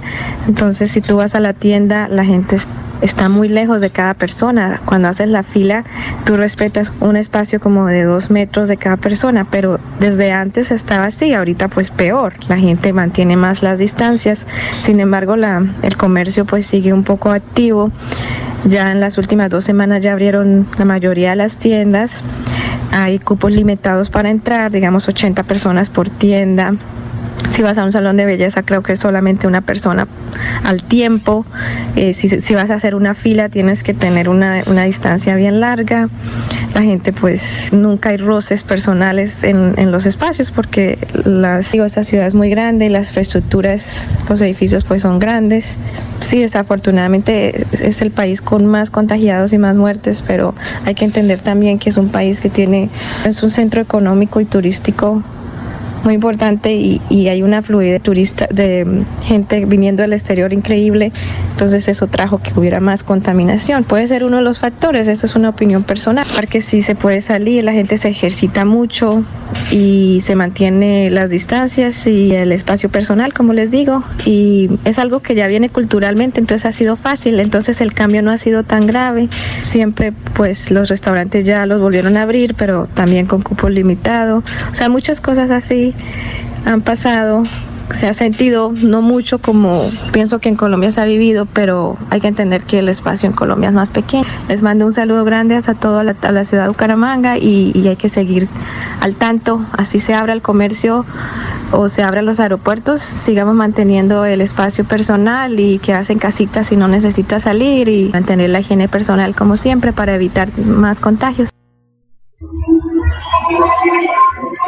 Muy bien, ¿cómo se llama ella, Laurencio? Joana. Joana, es de, ¿no? Houston. Sí, señor. de aquí bueno. de Es la experiencia que allá, ya dice, allá son grandes eh, edificios, eh, también las casas son muy grandes y la distancia se mantiene por lo menos cuatro metros entre personas. Y lo otro más, cosa más importante, Alfonso, a cada ciudadano americano les dieron entre mil y dos mil dólares más el salario que tienen. Pero además, cuando usted va en la calle y una persona se encuentra con otra a menos de dos metros, eh, la persona para para que el ciudadano que va caminando continúe. No como aquí, aquí uno se atropella con el otro para poder continuar o para llegar primero a hacer la fila. Muy bien, muchas gracias a Joana. Entonces nos vamos para la ciudad de Barranca Bermeja, ya son las 7:47, en Bucaramanga está el sol ya eh, calentándonos, esta es una ciudad ya calien, calientica. Nos vamos para una ciudad ardiente como Barranca Bermeja con Soel Caballero. Soel Caballero está en Últimas Noticias de Radio Melodía 1080 AM días, Alfonso, para usted, para los compañeros, igualmente para todos los oyentes. Ecopetrol puso en marcha un mecanismo para aliviar la situación financiera de cerca de 1.508 empresas de proveedores de bienes y servicios locales calificados como micro y pequeñas, medianas empresas que prestan sus servicios a la estatal petrolera en diferentes regiones del país. Se trata del anticipo o pronto pago sin descuento por cerca de 60 mil millones de pesos mensuales que les permitirá a estas empresas preservar sus actividades económicas, apalancar su flujo de caja, mantener empleo y mitigar el impacto derivado por la pandemia del COVID-19. La figura de pronto pago se puso en marcha tras un detallado análisis por parte de Ecopetrol y la aplicación de criterios normativos de tipo económico financiero y facturación de cada una de las eh, compañías seleccionadas. La medida que se implementó se mantendrá vigente hasta el próximo 8 de junio. A la fecha se han hecho anticipos para pago de 3.876 facturas por valor de 21.801 millón de pesos en abril y 48.690 millones correspondientes a mayo que benefician a 471 pequeños y medianos empresarios locales. La iniciativa garantiza recursos a pequeños y medianos proveedores locales que prestan los servicios en los sectores de salud, mantenimiento general en los departamentos de Santander, Norte de Santander, Arauca, Vichada, Casanare, Meta y Putumayo. Noticia con la que amanece la ciudad. Continúen compañeros en estudios en últimas noticias de Melodía 1080 AM. 7.49 minutos. Eh, acaba de hablar eh, Jorge Tobar Jr., hijo de Jorge 40. Y él dice que en Colombia no hay delitos de sangre, que cuando estudió en la universidad, en el primer semestre en la Universidad del Rosario en Bogotá, dijeron que no había delitos de sangre. Y señala, cuando tenía siete años de edad, la violencia en este país me arrebató a quien en su momento no solamente era mi padre, mi mejor amigo, mi tío Sergio, Sergio Tobar Pupo, una persona de paz, que nunca tuvo nada que ver con la violencia en ese país. Fue asesinado un 24, imagínese, en 24 de diciembre en Valledupar. Bueno. Venga, director. Dígame. Dos detalles. Mire, por eso que ese, el joven Jorge Tobar Vélez acaba de decir es que afectivamente a, él, así, afectivamente, y, y la, la, redundancia, afectivamente está afectado por el conflicto y por la guerra y por las armas. Mire, eso, eso que acaba de decir él desde, los siete años, porque en esa edad uno tiene memoria fotográfica, eh, pues, pues tiene un trauma. Eso es trauma, como lo tenemos todos. Pero es lo siguiente además. Sí, sí, para preguntarle, ¿usted estudió derechos humanos? Sí. ¿Usted es experto en derechos humanos? Sí. ¿O lo sabe el derecho al revés y la declaración de la ONU? Todo eso se lo sabe. El primero, la primera autocrítica es que cuando a él le ofrecen el cargo, él ha debido decir que no.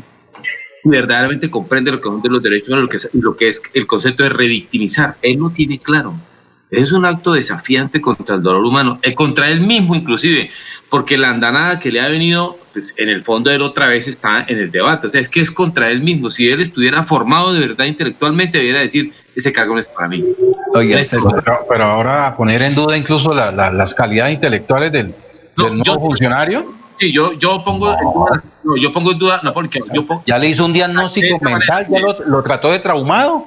Claro que, pero por supuesto que se acuerda cuando un tío, no sé, eso es el trauma, es que no es que todo mundo, pero quién no se va a acordar que le hayan matado a un familiar. Es que, no puede, es que ese es el problema, tiene conflictos afectivos con el asunto, es que incluso contra él. Entonces la doctora Yolanda Pinto, que también es una figura representativa de las víctimas del país, no podría ocupar el cargo porque su esposo fue asesinado. No, con una, no, con una pequeña diferencia, Jorge, gracias por el ejemplo, con una pequeña diferencia, es que el ah. papá de Jorge, del joven Jorge Eres, es el victimario y, y Yolanda Pinto es víctima del conflicto, eso es distinto, es que es victimario. está diciendo, él no está hablando del papá, está hablando del tío que le mataron cuando él tenía siete años. Por eso, uno no puede, venga, su condición de víctima cambió cuando su papá decidió irse a las armas. No, no, él es hijo de un victimario, ¿cómo se le ocurre comparar eso? En serio lo digo, Jorge. Mire, si él estuviera formado, mire, generalmente alguien que está formado en los derechos humanos comprende que el primero él estudió para él mismo. Puede que no tenga presentación en el nombramiento, pero le, va a pasar lo mismo que pasa con todos los hechos políticos en este país. El ruido será durante las siguientes 72 horas y listo, Jorge, volverá a la normalidad. Listo, Jorge, lo, lo, acepto que aquí eso es un país amnésico, está bien pero venga, una cosa, incluso está, él mismo toma una decisión desafiante, o sea, si él comprende los derechos humanos, debe entender que está contra, los, contra las víctimas, está revictimizando, si realmente está formado intelectualmente en el tema. Estoy seguro que hasta ahora lo va a entender, ah, es que eso es revictimizar, ah, no lo sabía, pero por supuesto que es revictimizar. Yo no estoy diciendo que él tiene la culpa, ni que es bueno ni malo, estoy diciendo... usted se encuentra frente al, senador Bencos hoy, ¿lo trata como senador o lo trata como victimario? Depende. Eh, no, eh, depende. hay, que, hay, que, hay, que, aclarar, Jorge, que Piojo es, es de la FARC. Sí, señor, es senador de la FARC. Es el responsable de la muerte de más de 100 personas en la iglesia de Bojayá. Venga, pero depende de donde me lo encuentre. Y entre otras cosas, el tema de nombrar a los cinco de la, de la FARC en el Senado hizo parte de un acuerdo de paz. Es que eso es un tema de Estado, de política. De esos acuerdos de paz a los que usted refiere habla de reconciliación en la sociedad colombiana. Y aquí tenemos a un joven que se ha formado en derechos humanos y que ha sido víctima del conflicto y que en medio de esos acuerdos está hoy designado por un gobierno para ocupar un cargo. Si fuera una persona de verdad intelectual de los derechos humanos, debería comprender que el nombramiento de él revictimiza. En serio lo digo, o sea que a él hay que decirle, venga. es una posición personal, no, no, no tiene que, ver con el ejercicio del cargo. no, pero por supuesto. Entre las condiciones para ocupar el cargo está en que la persona se evalúe y defina si es víctima o no del conflicto. No, pero, pero pongo, pero y entonces el tema moral, el tema del fuero interno, el tema de la psiquis, pues no es que sea una Y la moral de los señores de la FARC es diferente a la moral de ese muchacho. No, pero yo no estoy, venga, yo no estoy ni defendiendo a la FARC, venga, no, no, no me hagas. yo tampoco la estoy atacando. Estamos mostrando el escenario de una Colombia en paz que está rigiendo por unos acuerdos que fueron insertados en la Constitución y que le para todos los ciudadanos de este país. Jorge, venga, le hago una pregunta, venga, le hago una pregunta de verdad. Entonces, ¿a usted le parece que el nombramiento de Jorge Tobar Vélez está bien? No, yo no soy, yo no estoy evaluando eso. Es más, yo soy una cosa que nunca, que nunca me gusta contarla, pero lo voy a contar. Yo soy reconocido por el Estado colombiano como víctima del conflicto y veo que siempre que han atinado, han, han atinado a nombrar a personas víctimas del conflicto de manera directa o indirecta a manejar eh, las funciones de esta dependencia. Ahí estuvo el señor Alan Jara, víctima del secuestro, más de siete años en el monte, y terminó siendo el, peor verdugo del departamento del Petra, por ejemplo. Pero a usted le parece bien, pero venga, a usted le parece bien. Jorge, César, eh, está bueno el pero es que ya nos toca irnos. Listo, listo. Pero, pero es, está, el, el, joven se equivoca aceptándolo y el gobierno colombiano se equivoca aceptándolo. Es, eso es un restriegue del poder. Si es hijo, si no es hijo de 40 lo hubieran nombrado, no lo hubieran nombrado. Oye, eh, gracias. Quienes se oponen, quienes se incomodan con ese nombramiento y mirar muy bien qué es lo que, están ocultando con esa queja.